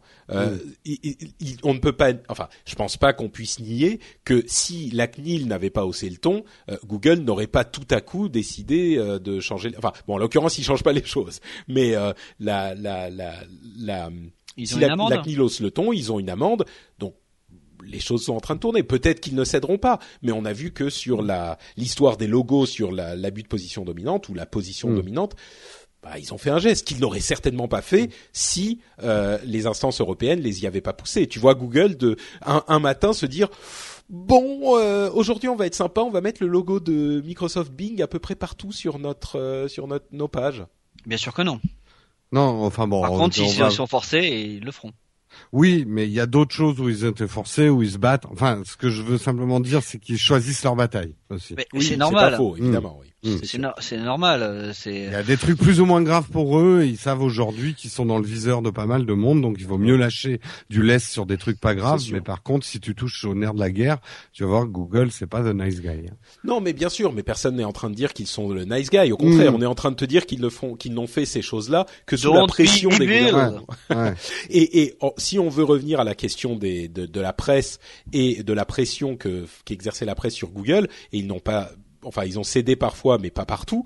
Euh, en l'occurrence, je pense que c'était euh, la, presse et le gouvernement euh, auquel ils étaient associés qui n'étaient pas dans leur rôle, ou en tout cas qui ne comprenaient pas l'évolution du marché et de la technologie. Donc c'est pas toujours Bon, autre chose. Alors, le, gouvernement européen, ou plutôt l'Union européenne, veut obliger les fabricants de téléphones portables à utiliser un euh, chargeur universel. Et évidemment, ils sont tous prêts à le faire, sauf le chieur Apple. du groupe, Apple. Apple. Euh, alors, on avait déjà entendu parler de cette histoire. Apple s'en était sorti par une pirouette qui était de proposer des adaptateurs euh, de leur euh, qui, qui allaient de leur euh, câble propriétaire à du micro USB, Mhm. ce qui fonctionnait. Euh, L'UE veut aujourd'hui que euh, Apple co- fasse euh, comme tous les autres et qu'ils aient dans leur boîte ou en tout cas qu'ils fonctionnent avec un adaptateur euh, micro USB classique. Et là, on va encore dire que c'est parce que je suis un affreux fanboy Apple, mais je suis franchement pas du côté de l'Union européenne. Euh, sur le principe, pourquoi pas, mais c'est simplement que les, les c'est, c'est idiot, hein, on arrive vraiment à des détails, mais les connecteurs Apple, surtout les nouveaux, moi je les aime bien, je les trouve pas mal. Ils Bah, sont je suis assez d'accord. euh, je les Alors- trouve beaucoup, beaucoup plus pratiques. Mais Ouais. après, euh, pourquoi Enfin, je suis assez d'accord. On n'a qu'à obliger Apple à mettre euh, l'adaptateur, et puis après les gens choisissent. Ah non, mais alors c'est ça le truc, c'est qu'ils veulent pas qu'il y ait l'adaptateur. Ils veulent qu'il y ait, parce que c'est la deuxième étape maintenant, ils veulent que euh, les, les, les chargeurs d'Apple soient directement au format micro USB. Ah non non non non. Moi, j'adore le Lightning en fait. hein. Bah oui, bah, moi, Ouais. moi je suis assez d'accord. Non, mais euh, enfin, je suis à la fois d'accord et pas d'accord. Mais avant tout ça, rappelez-vous l'époque où nous avions des téléphones et chaque téléphone, y compris avec le même constructeur, avait son chargeur différent. C'était Ah, une horreur. horrible. insupportable. Et on vous vendait des trucs avec, euh, au bout, il y avait quatre adaptateurs et tu choisissais. C'était bon. Donc là, le fait qu'on maintenant on n'ait plus que deux formats, Apple et les autres, c'est déjà un progrès. Et maintenant, Ouais. Je pense que la logique d'Apple, c'est que leur dock ne sert pas qu'à euh, recharger le téléphone, mais offre d'autres fonctionnalités qui ne sont pas simplement un port USB. Hmm. Et, euh, et cela, je pense qu'Apple va s'arc-bouter là-dessus, puisque Bien effectivement, euh, non seulement ils ont des patents dessus qui leur permettent de, de livrer, euh, de vendre des ah, des licences pour les constructeurs Hmm. d'objets, et puis ils justifient que ça fait des tas d'autres fonctionnalités vachement bien que personne d'autre ne fait. À moins que euh, ce qui serait intelligent, à mon avis, c'est que l'ensemble des autres euh, fabricants de téléphones euh, associés à Apple fassent un format unique de, de de connecteurs qui permettent à la fois de charger et d'avoir des fonctionnalités. Ah, comme mais ça ça, n'arrivera jamais. Hein, Non non mais. Mais, mais, Mais c'est- ça c'est la seule le- le- le- logique. euh, Mm. Ah. Mais au- chose- au-delà, autant je trouve parfois que les, les, les batailles euh, autour de ça, c'est c'est chiant et c'est stérile. Et moi, là où je suis d'accord avec Patrick, euh, même si ça peut paraître ridicule, mais quand même, il y a un vrai plus produit à la prise Apple. Mm. Au-delà de l'échange de data, hein, même dans l'ergonomie du truc, par rapport à une prise USB, euh, c'est de l'ordre du détail, mais ça compte quand tu branches ton téléphone au moins une fois par jour.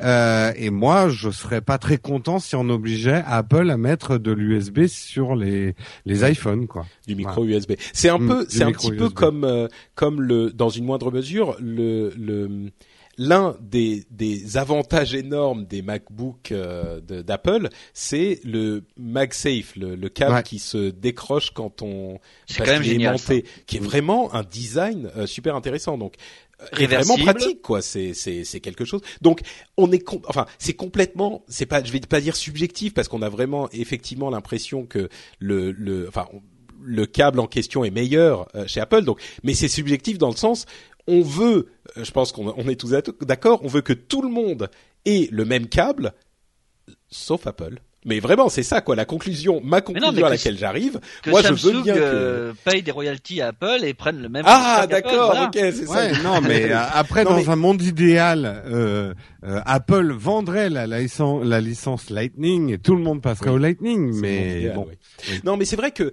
enfin, oh, maintenant, si on veut redevenir un tout petit peu objectif, euh, et je sais qu'il y a des gens qui pensent que euh, on est extrêmement pro Apple, je conteste totalement la chose. On est des, on, on apprécie Apple, euh, mais je pense qu'on reste quand même assez objectif. Il faut avouer que tous ces, toutes ces dizaines de, de chargeurs différents n'avaient pas grand intérêt.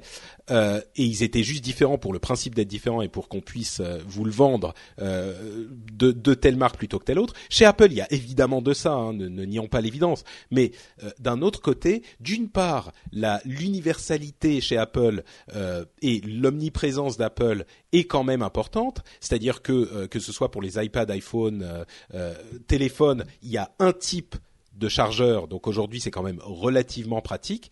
Euh, et d'un autre côté, ils ont des fonctionnalités intéressantes. Si demain Samsung se mettait à faire un autre type de chargeur qui ait des fonctionnalités, je sais pas, disons que euh, demain Samsung sorte une euh, super euh, un super chargeur par induction qui fonctionne avec tous les téléphones Samsung qui sont tous équipés de ce truc et que le, le, le- le chargeur fonctionne parce que c'est de la technologie propriétaire Samsung on va pas obliger Samsung à utiliser du micro USB et à tout brancher. Bon, c'est un mauvais exemple parce que on pourrait avoir un câble, un, port micro USB et le chargeur euh, par induction en plus. Mais si ils avaient euh, un système qui serait vraiment un avantage, ça serait dommage de les obliger à utiliser une, euh, une technologie moins performante pour ces raisons-là, surtout si Samsung avait effectivement inondé le marché et qu'on ait euh, qu'on retrouve des chargeurs Samsung chez à peu près tout le monde et que ça soit de fait presque universel.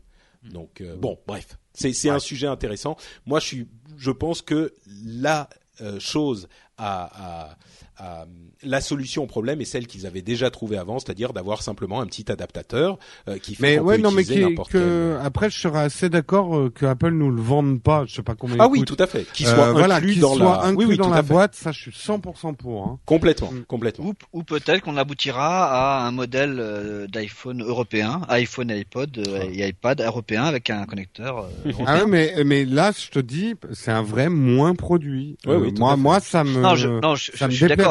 Je suis d'accord. Par Mm. contre, il y a eu des précédents. Enfin, sur le marché Ouais. américain, euh, c'est l'iPhone 4 qui était en deux versions pour euh, les deux Verizon et enfin, ils ont deux, ré- deux réseaux, donc ils avaient deux versions de l'iPhone en fait en interne. Ouais, ouais. Ah mais ils ont ils ont toujours hein, sur euh, pour les les appareils euh, vendus dans différents pays, ils ont plusieurs versions parce que c'est pas les mêmes réseaux, c'est pas les mêmes Hmm. vendeurs, ils sont Oui, loqués, etc. Et sur le 5S, il y a différentes euh, bornes. Enfin, oui, bref. Non, le 5S c'est unifié, mais bon, bref, bon. Euh, Non, pas au niveau du, pas au niveau de la, la 4G, justement. eh Selon ben si, le pays dans lequel tu l'achètes, t'as pas les mêmes bandes. euh, oui, mais Au niveau de le- l'antenne, mais au niveau de l'antenne, au niveau de l'appareil même. Enfin, voilà, bon. ça, Non, on non, mais le 5S, justement, contrairement au 5, et, Ouais. euh, utilise une puce euh, réseau euh, qui a toutes les bandes euh, 4G, justement. Il en a Ouais. une vingtaine différentes. Enfin, vérifier ouais. parce que dans Ah bah, fait le bac. vérifie. Ça, ça n'est pas le cas avec l'iPhone 5, mais avec le 5S et le Tout à 5C, oui. Ah, d'accord. Euh, Amazon. Alors, protégeons, protégeons les euh, libraires. Euh, Amazon, on vous en avait déjà parlé, euh, n'a aujourd'hui officiellement plus le droit de faire à la fois la ristourne des 5% euh, et le transport gratuit. C'est une loi qui a été votée, une, une altération de la loi plutôt, votée à l'unanimité par les députés qui spécifie. Alors, on ne sait pas très bien ce qu'elle spécifie. Hein. Et- Franchement, je- elle est bizarrement pardon. écrite. Excuse-moi, tu, tu, tu as dit que ils n'ont plus le droit? Ils n'ont plus le droit de faire à la fois. Nous sommes en République française. Le texte est passé devant les députés, il n'est pas encore passé au Sénat, il n'a pas fait la navette. Il n'y a pas de décret. Bon, excuse-moi Guillaume, euh, ils n'auront bientôt plus le droit, si le Sénat ratifie euh, le, le texte, euh, de vendre des Et livres. que l'on publie en- le décret. Voilà. Mais alors, on en avait parlé à l'époque aussi. Hein, Oui.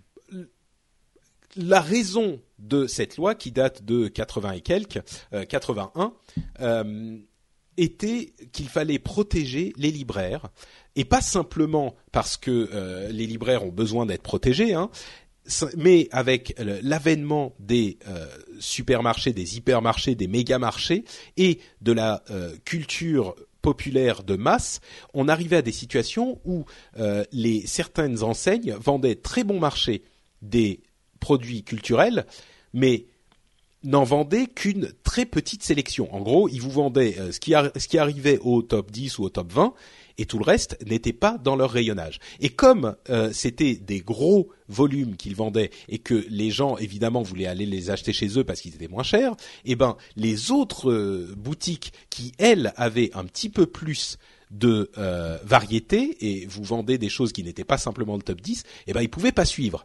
Donc forcément, ça posait des problèmes. Et donc le but, on l'avait expliqué à l'époque, mais le but de cette loi n'était pas simplement de protéger les petits commerces, mais plus largement de protéger la culture dans sa diversité.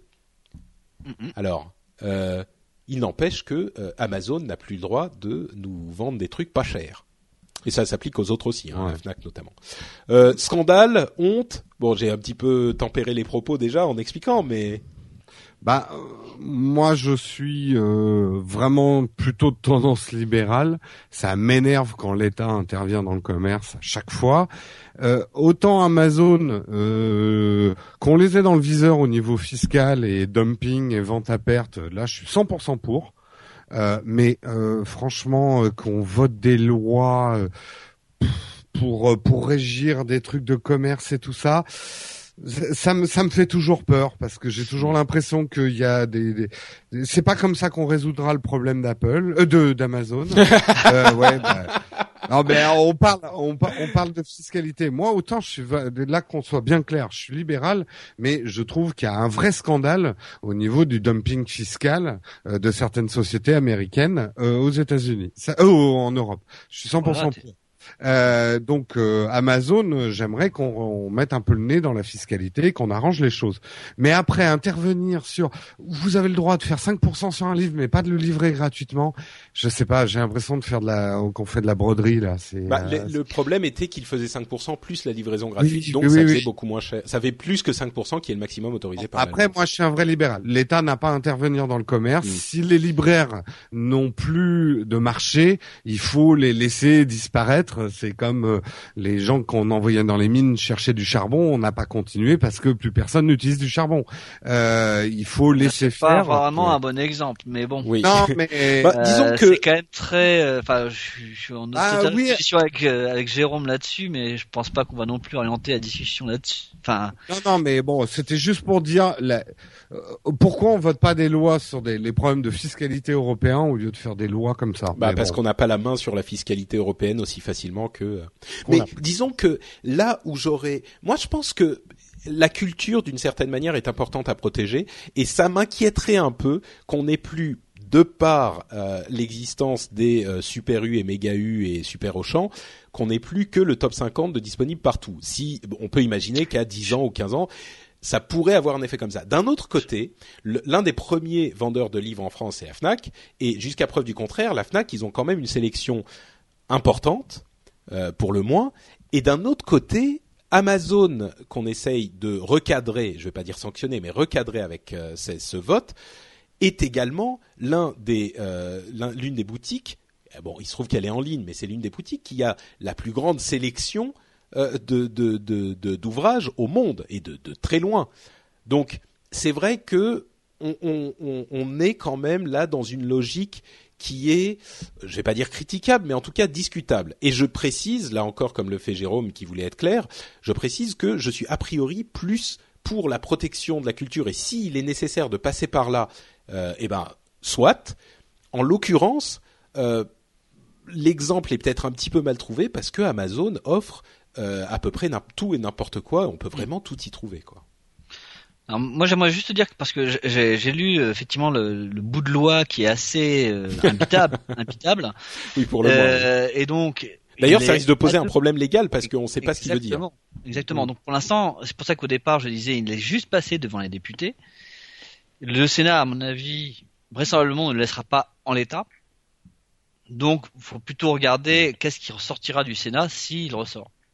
Ah, je vais je vais lire le, le bout de, de, de, texte juste pour le pour le plaisir pour ça comme ça vous n'aurez pas. Ça me faisait penser au meilleur moment de de la loi du Patriot Act la première version.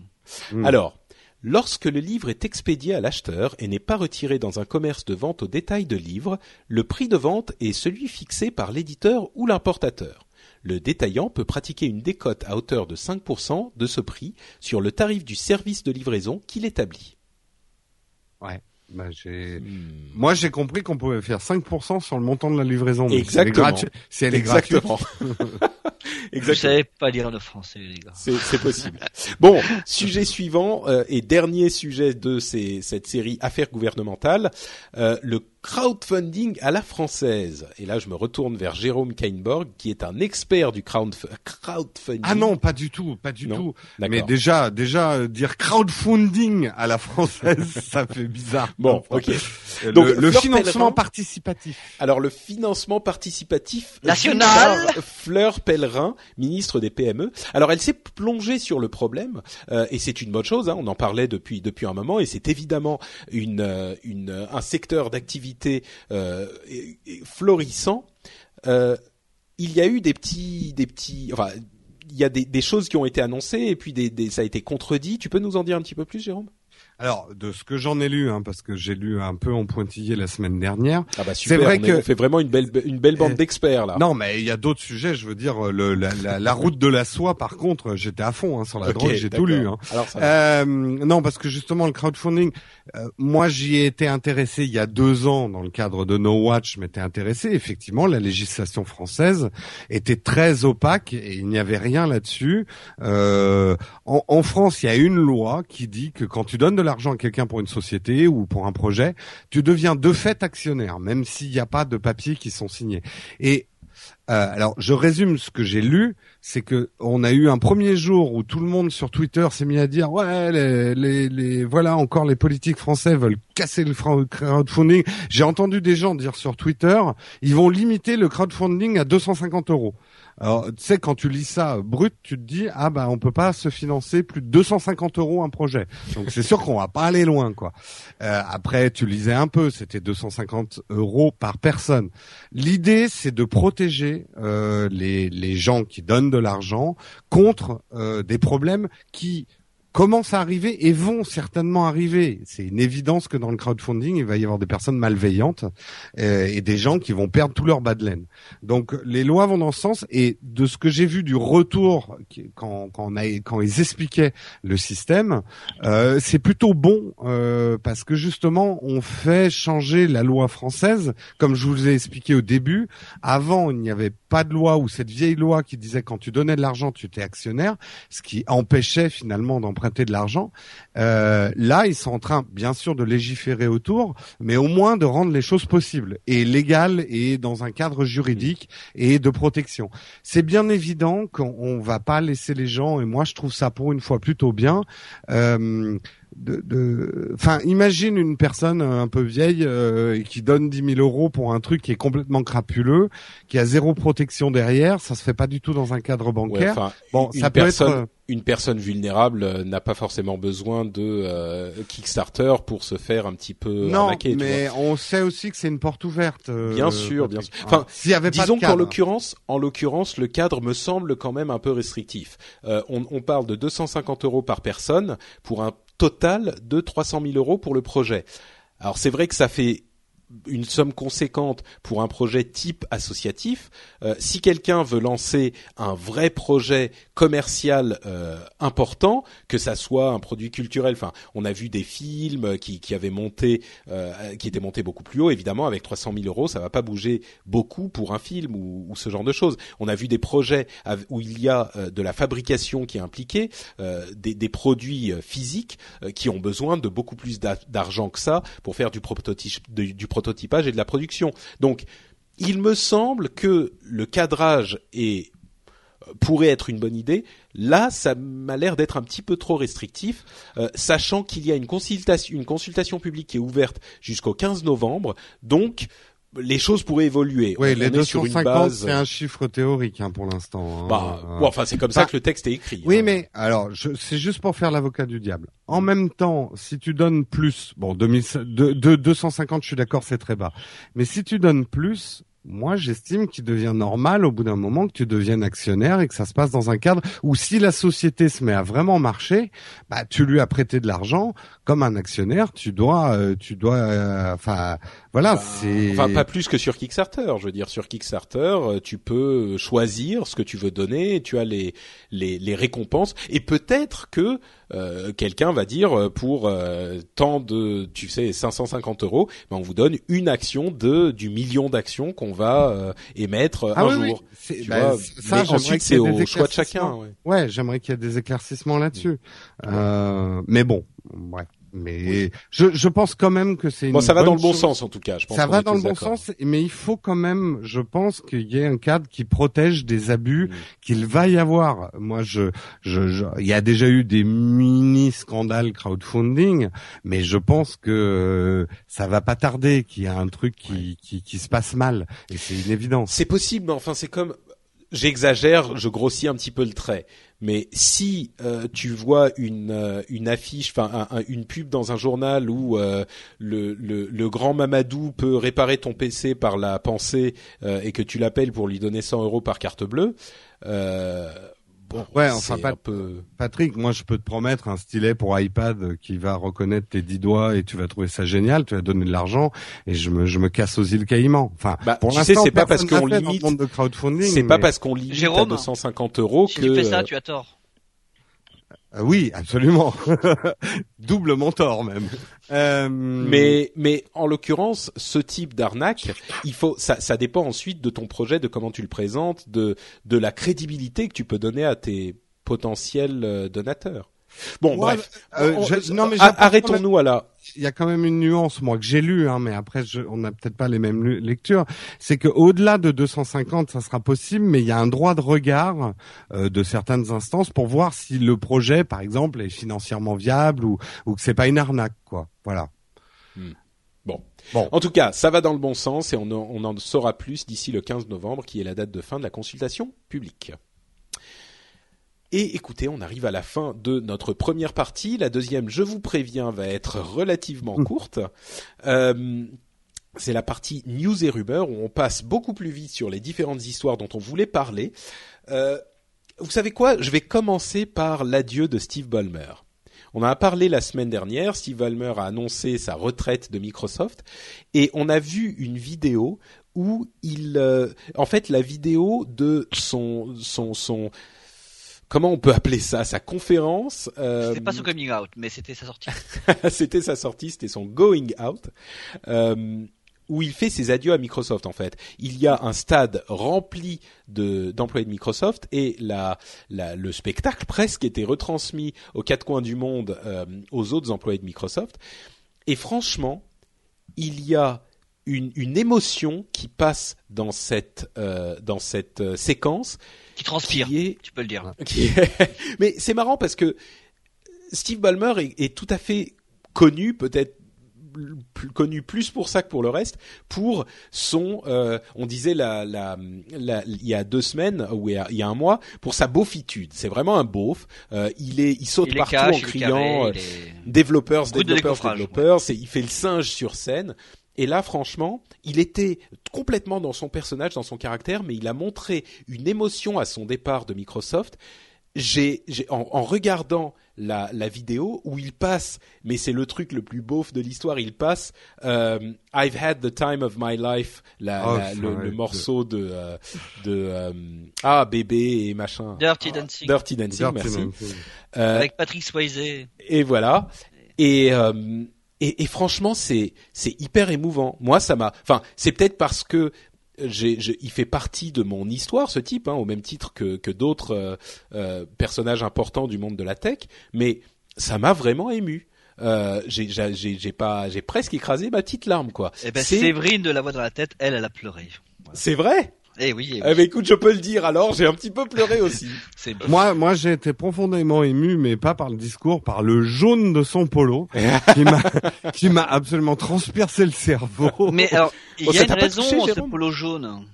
Parce que il est raccord avec la sortie du dernier Lumia, de ce que j'ai Oui, compris. oui, non, mais c'est ce que j'allais dire. C'est que, heureusement, il part, ils vont peut-être choisir d'autres coloris pour leur... Bon, donc toi, ça t'a pas ému visiblement, non, Jérôme. si, euh, si, j'ai- moi j'ai été ému aussi pour les gens dont il tape dans les mains. De regarder la fin de la séquence, il a dû péter deux trois poignets parce que mes gens, ils tapent dans les mains des gens. Mais Tu es on sans les voit cœur. éjectés derrière. Non, si, c'est c'est chouette. Bon, après, voilà, c'est un patron, c'est pas non plus. Non, Enfin, mais c'est un type, c'est plus. que- c'est- Alors, on, on va peut-être y venir, mais c'est plus, c'est plus qu'un patron.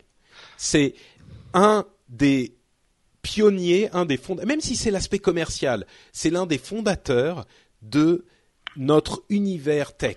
C'est avec Steve Jobs, Bill Gates et quelques autres l'un des euh, dix personnages qui ont fait le- le- l'industrie tech telle qu'elle est aujourd'hui, qui ont Ouais, construit non, non, mais- cette cette euh, cet héritage qu'on va transmettre à l'humanité, nous, notre génération, c'est notre contribution Ah à bah, l'humanité. Non, mais franchement, l'informatique, l'informatique est notre révolution. C'est quelque chose de, de, de- évidemment, je veux dire, de fondamental dans la société et dans la technologie. Et il fait partie des gens qui ont été des acteurs majeurs de cette révolution. Et il y a énormément de gens qui ont participé. Il y a très peu de gens qui sont arrivés au tout début et qui sont encore là aujourd'hui. Euh, franchement, c'est Non, non, non, mais Patrick, je, je, je, tu- je suis d'accord et convaincu. Je, je pense que je, on sort de la nausée, euh, et je le dis, hein, la nausée Steve Jobs, euh, paix à son âme. Mais euh, je lis trop d'articles moi sur, euh, voilà, il y a un moment, oui, c'est des gens importants. Euh, après, je, je sais pas, je, je des gens. relativise un tout petit peu. c'est des gens. Oui, non, non, mais- mais... tu peux. Il y a quand même. Bon, euh, on peut simplifier. euh, Steve Ballmer, c'est à, à Microsoft ce que Tim Cook est à Apple. C'est-à-dire c'est la personne qui a non pas construit les produits, mais a construit euh, le business, l'offre. Il l'a développé. Euh, il l'a développé au sein de Microsoft pendant pratiquement 30 ans. Donc euh, et alors après, maintenant depuis quelques années où, où Microsoft stagne en, en, en, en point de vue actionnaire, hein, du point de vue de l'action, euh, on peut lui faire des reproches, mais c'est quand même quelqu'un qui a accompli Oui, un oui, énorme qui a travail. compté. Oui. La, la Bon, et question toi, qu'on peut peut-être se poser en une seconde, c'est est-ce que c'est une bonne chose pour Microsoft qui, qui Bon, ça, on en avait déjà parlé. Bon, si ça vous embête pas, je préfère ne pas re- repartir dans ce débat-là. Mm. Euh, mais simplement, au niveau de l'émotion, Guillaume, toi, tu as. ça Ah oui, touché moi j'ai j'ai- j'ai j'ai bien aimé. Enfin, je, je, je crois que c'était très émouvant. Mm. Et par contre, tout de suite, moi, j'ai mon sale esprit, j'ai eu, euh, j'ai pensé à une autre musique euh, qui collerait bien, tu vois, qui est années 80, qui est euh, péchu comme ça. Mon Dieu, qu'est-ce qui va nous sortir moi, j'ai pensé euh, euh, aux gens de Microsoft, à ce qu'il y a devant eux, tu vois, la route qui est tracée, ce qu'il faut pour la suite. Et, euh, et la chanson de Bonnie Tyler, I Need a Hero. Ah ouais, oui, pourquoi pas. ça. Non, mais c'est vrai, c'est vrai. Ils ont, Microsoft a besoin de quelqu'un. Alors, on parlait du PDG de de Ford qui serait en pole position pour aller chez C'est assez intéressant ça. Peut-être, ouais. Moi, je suis pas convaincu, mais peut-être. Euh, Le, le PDG de Ford, il a au sein de Ford qui est, fait un énorme travail pour que Ford ne soit pas qu'une voiture, mais une plateforme. Mm. Mm. Tout à fait, ouais. Et puis il a sponsorisé le podcast. Et aussi. oui, c'est euh, vrai. euh, Ford, Ford est un gros sponsor de podcasts aux États-Unis. Ouais. Oui. Et- Euh, Pardon. tu, tu parlais de, de musique et je sais que tu voulais me poser la question, donc je vais y répondre. Mm, mm. Euh, quel, quel morceau ça m'a, à quel morceau ça m'a fait penser? Euh, Moi, je ramène à Steve Jobs et à Bill Gates. Vous vous souvenez euh, peut-être que quand ils ont eu cette interview euh, mémorable euh, chez All Things D avec Kara Mhm. Swisher et Walt Mossberg, euh, ils avaient posé la question à Steve Jobs et Bill Gates de ce que ça leur évoquait, de ce à quoi ils pensaient quand ils euh, pensaient à tout ce qu'ils avaient fait. Et Steve Jobs avait dit cette chose très émouvante. Il avait dit euh, que il pensait à, toutes les choses dans la vie en termes de chansons de euh, des Beatles ou de euh, ah ah, times are Dylan Dylan, merci. Dylan, oui. Bon sang. Euh, et, et, que là, en l'occurrence, ça lui faisait penser à la chanson des Beatles où euh, les, les paroles sont euh, euh, euh between you, between you, ouais, pas exactement. Between you and me, uh, our, our memories, oui c'est ça, our memories stretch. Uh, Uh, longer than the road ahead. Donc nos souvenirs sont plus longs, sont plus plus grands que euh, le chemin qui nous reste à parcourir. Et, et c'est vraiment quelque chose d'émouvant et on le sent très bien chez Bolmer là. Il arrive à la fin de cette première, bon, il sera toujours chez Microsoft en tant que, enfin, au board, etc. Mais il arrive à la fin d'une immense partie de son aventure, de sa vie, qui est aussi, euh, comme je le disais, l'aventure de l'informatique en général. Donc, mm -hmm. bon. Allez, bon petit, petite seconde de, de silence. Mm. Et puis on continue avec, peut-être qu'on pourra enfin utiliser nos appareils euh, pendant le décollage euh, des avions, le décollage et l'atterrissage des avions. Bon, ça en tout cas sur les lignes américaines. Voilà, sur les lignes américaines, ça, oh, tu sais, je suis sûr qu'ils y, y viendront tous. Euh, Amazon pourrait sortir deux produits très bientôt. D'une part, une sorte de set-top box de Kindle TV autour de Noël, et puis peut-être pour un peu plus tard, un truc un peu intrigant, un projet de téléphone avec écran 3D et un, euh, une série de caméras, c'est-à-dire quatre caméras sur le devant de, euh, du téléphone qui regarderait où sont vos yeux et qui déplacerait les choses en 3D dans, sur l'écran 3D euh, en fonction de votre position, enfin qui pourrait avoir un écran vraiment 3D quoi. Ça vous intéresse? Ah ben oui et puis on comprend pourquoi Amazon va le faire quoi. Il faut, bah, ça permet de regarder des produits en 3D. Mmh. Et ouais, ça, c'est le gros truc des retailers aujourd'hui, c'est euh, la réalité augmentée et ce genre de choses. Mmh. Oui, en plus, Amazon au départ, euh, c'est pas la, le premier auquel on pense pour euh, innover euh, en termes de device ou d'interface. Et, et euh, au départ, je comprenais pas cette, cette annonce. Effectivement, ben, j'attends de voir, de voir le produit parce que ouais, oui, il y a un potentiel. C'est effectivement quelque chose d'intrigant, on va dire. Peut-être aussi certains ont pensé à, euh, avec ces quatre caméras, on pourrait euh, faire une sorte de Google Goggles, vous savez cette euh, cette application qui vous permettait de reconnaître n'importe quel euh, produit et vous faire une recherche dessus avec la photo. Là, avec ça, une hein. sorte de caméra euh, 3D x 2, donc euh, je sais pas 6D ou au carré ou au, bon. elle pourrait reconnaître les produits. Du coup, vous imaginez bien Amazon, vous êtes dans une boutique, vous regardez, ah ce truc ça a l'air sympa, paf, une petite photo en 3D, et elle vous trouve le produit qu'elle vous vend moins cher avec la livraison gratuite. Bien sûr. Voilà. Mais Sauf en euh, France parce que c'est pas légal. Ouais, T'as pas le droit de livrer gratuitement si tu me fais 5%. Ok, on a compris. Mais euh, ce que tu dis est quand même intéressant parce que Amazon se Googleifie de plus en plus. Google a été, euh, bah, il y a d'autres boîtes qui le font, mais a été le premier à investir massivement et innover technologiquement sur des choses qui n'étaient pas son cœur de business, mais qui servaient son cœur de business. Mmh. Amazon fait un téléphone pas pour nous rendre heureux, hein, euh, c'est c'est pour nous vendre du produit quoi. Ouais. Mais ah, euh, voilà, ça fera quand même un chouette téléphone parce qu'on trouvera bien des trucs à faire avec les quatre caméras qui ont rien à voir avec Amazon. C'est vrai. Et Facebook fait des murs pour qu'on écrive dessus? Eh oui. Pour que euh, tu donnes des infos. Cyanogen, vous connaissez Cyanogen, messieurs, c'est cette euh, cette version customisée spéciale de d'Android. C'est une ROM Android euh, qui est extrêmement célèbre comme étant la ROM purifiée, simplifiée, qu'utilisent tous les vrais fans de simplification. chez voilà. Mmh. Euh, eh bien, ils, seraient, ils sont en train de travailler avec des fabricants pour vendre des téléphones avec Cyanogen. Donc Cyanogen deviendrait en fait une version d'Android disponible sur des téléphones à la base. Euh, je voulais juste mentionner la chose pour les, les fans. C'est vrai que c'est plutôt une initiative intéressante. Mmh. Euh, et puis une autre chose, BitTorrent serait en train d'expérimenter avec un, un, client de euh, chat, un client de discussion sécurisé. Donc de la même manière que euh, BitTorrent utilise cette technologie pour l'échange de fichiers ou la transmission de fichiers en direct avec euh, BitTorrent Live euh, qu'ils qu essayent depuis quelque temps, eh bien il y aurait un client euh, de chat qui ne passerait pas par un serveur centralisé.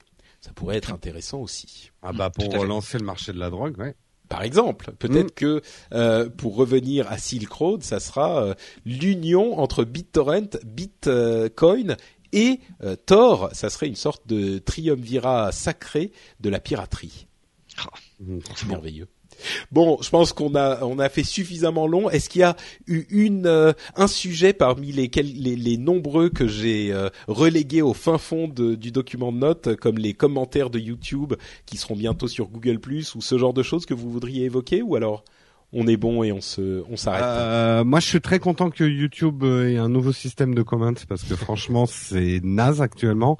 Et euh, euh, il va falloir suivre la rentrée en bourse de Twitter parce que ça révèle pas mal de choses sur cette société. Voilà, c'était Mm. les deux trucs qui étaient intéressants, je trouve. Non, moi je vois juste que tu fais référence au dernier podcast de Steve Gibson, Security Now, que je n'ai pas Mm. encore écouté et euh, je me doute que ça va être très bien. Alors, écoute, pour pour les gens qui sont euh, intéressés par la, les, les solutions de sécurité informatique, euh, Steve Gibson, euh, qui est un grand euh, euh, chercheur. euh, de, enfin, un grand connaisseur de la sécurité informatique qui fait une émission sur le réseau Tweet que j'évoquais au début de l'émission, euh, qui s'appelle Security Now, a évoqué euh, dans son, enfin, a expliqué dans sa, sa dernière émission un système qu'il a imaginé pour euh, une identification entièrement sécurisée et extrêmement simplifiée. Euh, ça s'appelle Squirrel, comme euh, un, un Un écureuil. voilà, comme un écureuil. C'est SQRL pour que je dise pas de bêtises, Secure QR Login ou Simple QR Login, je sais plus. L'un des deux. Euh, donc c'est SQRL, c'est ça, Secure QR Login, et c'est un système qui en gros, je vais pas vous, faire tous les détails parce que c'est très compliqué techniquement. Euh, quand vous, voulez- vous loguer sur un site web, euh, vous êtes à votre ordinateur, et le site web vous dit euh, alors pour vous loguer, vous voulez vous loguer, vous n'avez pas besoin d'avoir votre mot de passe, nom de code, utilisateur, tout ça. Il vous affiche un QR code. Vous scannez ce QR code avec l'application Squirrel sur votre téléphone et immédiatement, sans avoir tapé quoi que ce soit d'autre, le site sur votre ordinateur comprend que vous vous êtes euh, que vous vous êtes vous et que vous avez bien utilisé les choses et vous permet de vous loguer, il vous log immédiatement. C'est-à-dire que la procédure de login, c'est je vais sur la page, je vais sur la page de login, je ne tape rien du tout, je scanne le QR code et je suis logué. Alors, il y a énormément de choses qui vont autour. Euh, si vous, si ça vous intéresse, allez écouter le euh, podcast en question. Je répète, c'est Security Now sur le réseau Tweet. Euh, c'est hyper intéressant. Euh, Ceux qui ceux qui s'y connaissent un petit peu auront compris qu'il s'agit d'une série de, caractères générés dans une URL avec une clé publique et une identité associée, etc., etc. Et l'autre chose extrêmement intéressante, c'est que il livre cette idée euh, en, en open source et il veut que la chose se développe en open source complète. Il n'est pas propriétaire, enfin il ne veut pas garder la propriété de l'idée et il y a euh, déjà une communauté autour de cette idée. Il est entièrement transparent avec tout ça et c'est tellement euh, simple que au final on se dit mais pourquoi est-ce qu'on n'y a pas pensé plus tôt? Et c'est tellement bien fait et en train d'être raffiné et en train d'être en train d'être amélioré Étouffé. puisque c'est public, étoffé, mais non seulement étoffé, mais en plus amélioré parce qu'il y avait des petits problèmes dans certains cas auxquels il n'avait pas pensé, qui sont en train d'être euh, étudiés par le, le public avec qui il partage ces informations, que il n'est pas impossible que ça devienne véritablement un standard ouvert euh, à terme. Parce que le euh, projet, de ce que j'en savais, c'est que ça soit aussi une, une RFC, enfin, pour, c'est-à-dire un standard de l'internet. Exactement, oui. Et, il n'est pas impossible que ça se produise. Donc euh, bon, allez, allez y jeter un coup d'œil. Effectivement, c'est tout à fait passionnant. Euh, je voulais pas, euh, je l'avais relégué au fond du, document parce que euh, c'est un petit peu compliqué et je pensais que ça n'intéresserait pas forcément tout le monde. Mais t'as bien fait de l'évoquer, Guillaume, parce que effectivement, c'est quelque chose de, de dont on risque d'entendre parler à l'avenir. Donc voilà, si ça vous intéresse, allez y jeter un coup d'œil. Et c'est sur ces bons mots qu'on va conclure l'émission. Avant de faire ça, évidemment, je vais demander à nos deux co-animateurs qui m'ont fait l'immense plaisir et l'immense amitié euh, de venir euh, dans le rendez-vous tech, euh, de nous dire où on peut vous retrouver sur Internet si on veut en savoir un petit peu plus sur vos activités quotidiennes. Je dis quotidiennes, hein, ça veut dire que À tous les jours, quoi. Ah oui. Guillaume, à toi. Donc, euh, ben, moi, vous pouvez me retrouver euh, sur Twitter quand je tweete euh, at popgovzevza, P-O-P-G-O-E-S-T-H-E-W-Z-A, c'est très simple. Et sinon, plus simplement dans le podcast La Voix dans la tête, lvdlt.com. Et c'est vrai que là, on est un petit peu en suspens. On a eu différents problèmes techniques et, et organisationnels et organiques. Et on va reprendre bientôt. Voilà. C'est la bonne nouvelle. Et puis d'ailleurs, euh, euh, vous allez aussi me retrouver moi et Séverine euh, du même podcast dans la vie secrète de Colibacille, le feuilleton audiophonique à venir par Walter Proof de l'inaudible. Magnifique.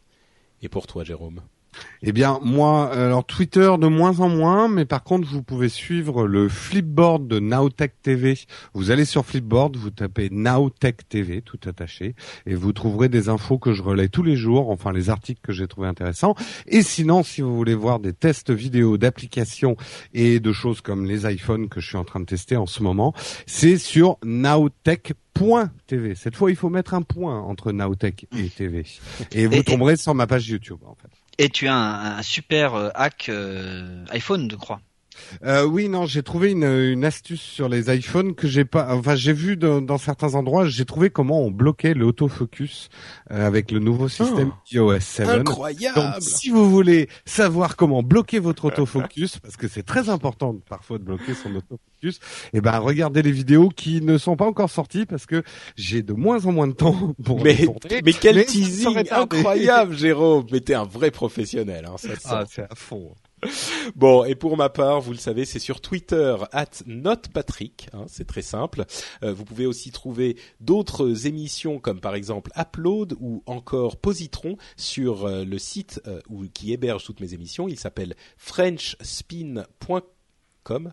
Euh, Com. Euh, oui, c'est ça, je suis plus tout à fait certain. Euh, et évidemment, si vous voulez nous laisser des commentaires que sur le site pour nous dire ce que vous avez pensé de l'émission, ce qu'on a bien fait ou pas bien fait ou même mal fait, euh, n'hésitez pas à le faire. C'est toujours intéressant euh, de- de- d'aller discuter avec vous après les émissions. Ça compte énormément euh, pour la vie de la communauté. Euh, ce qui est important aussi pour que d'autres personnes nous découvrent, vous le savez, c'est d'aller sur iTunes et de nous laisser une note et ou un commentaire. Ça permet à d'autres personnes de découvrir l'émission plus facilement. Donc euh, on vous remercie euh, chaleureusement si vous choisissez de le faire. Ça prend deux minutes et ça fait plaisir. Et bien sur ce, messieurs, on va se quitter. Merci encore d'avoir été avec nous et on se dit donc à dans deux semaines pour un nouvel épisode. Ciao à tous Salut tout le monde. Bye bye.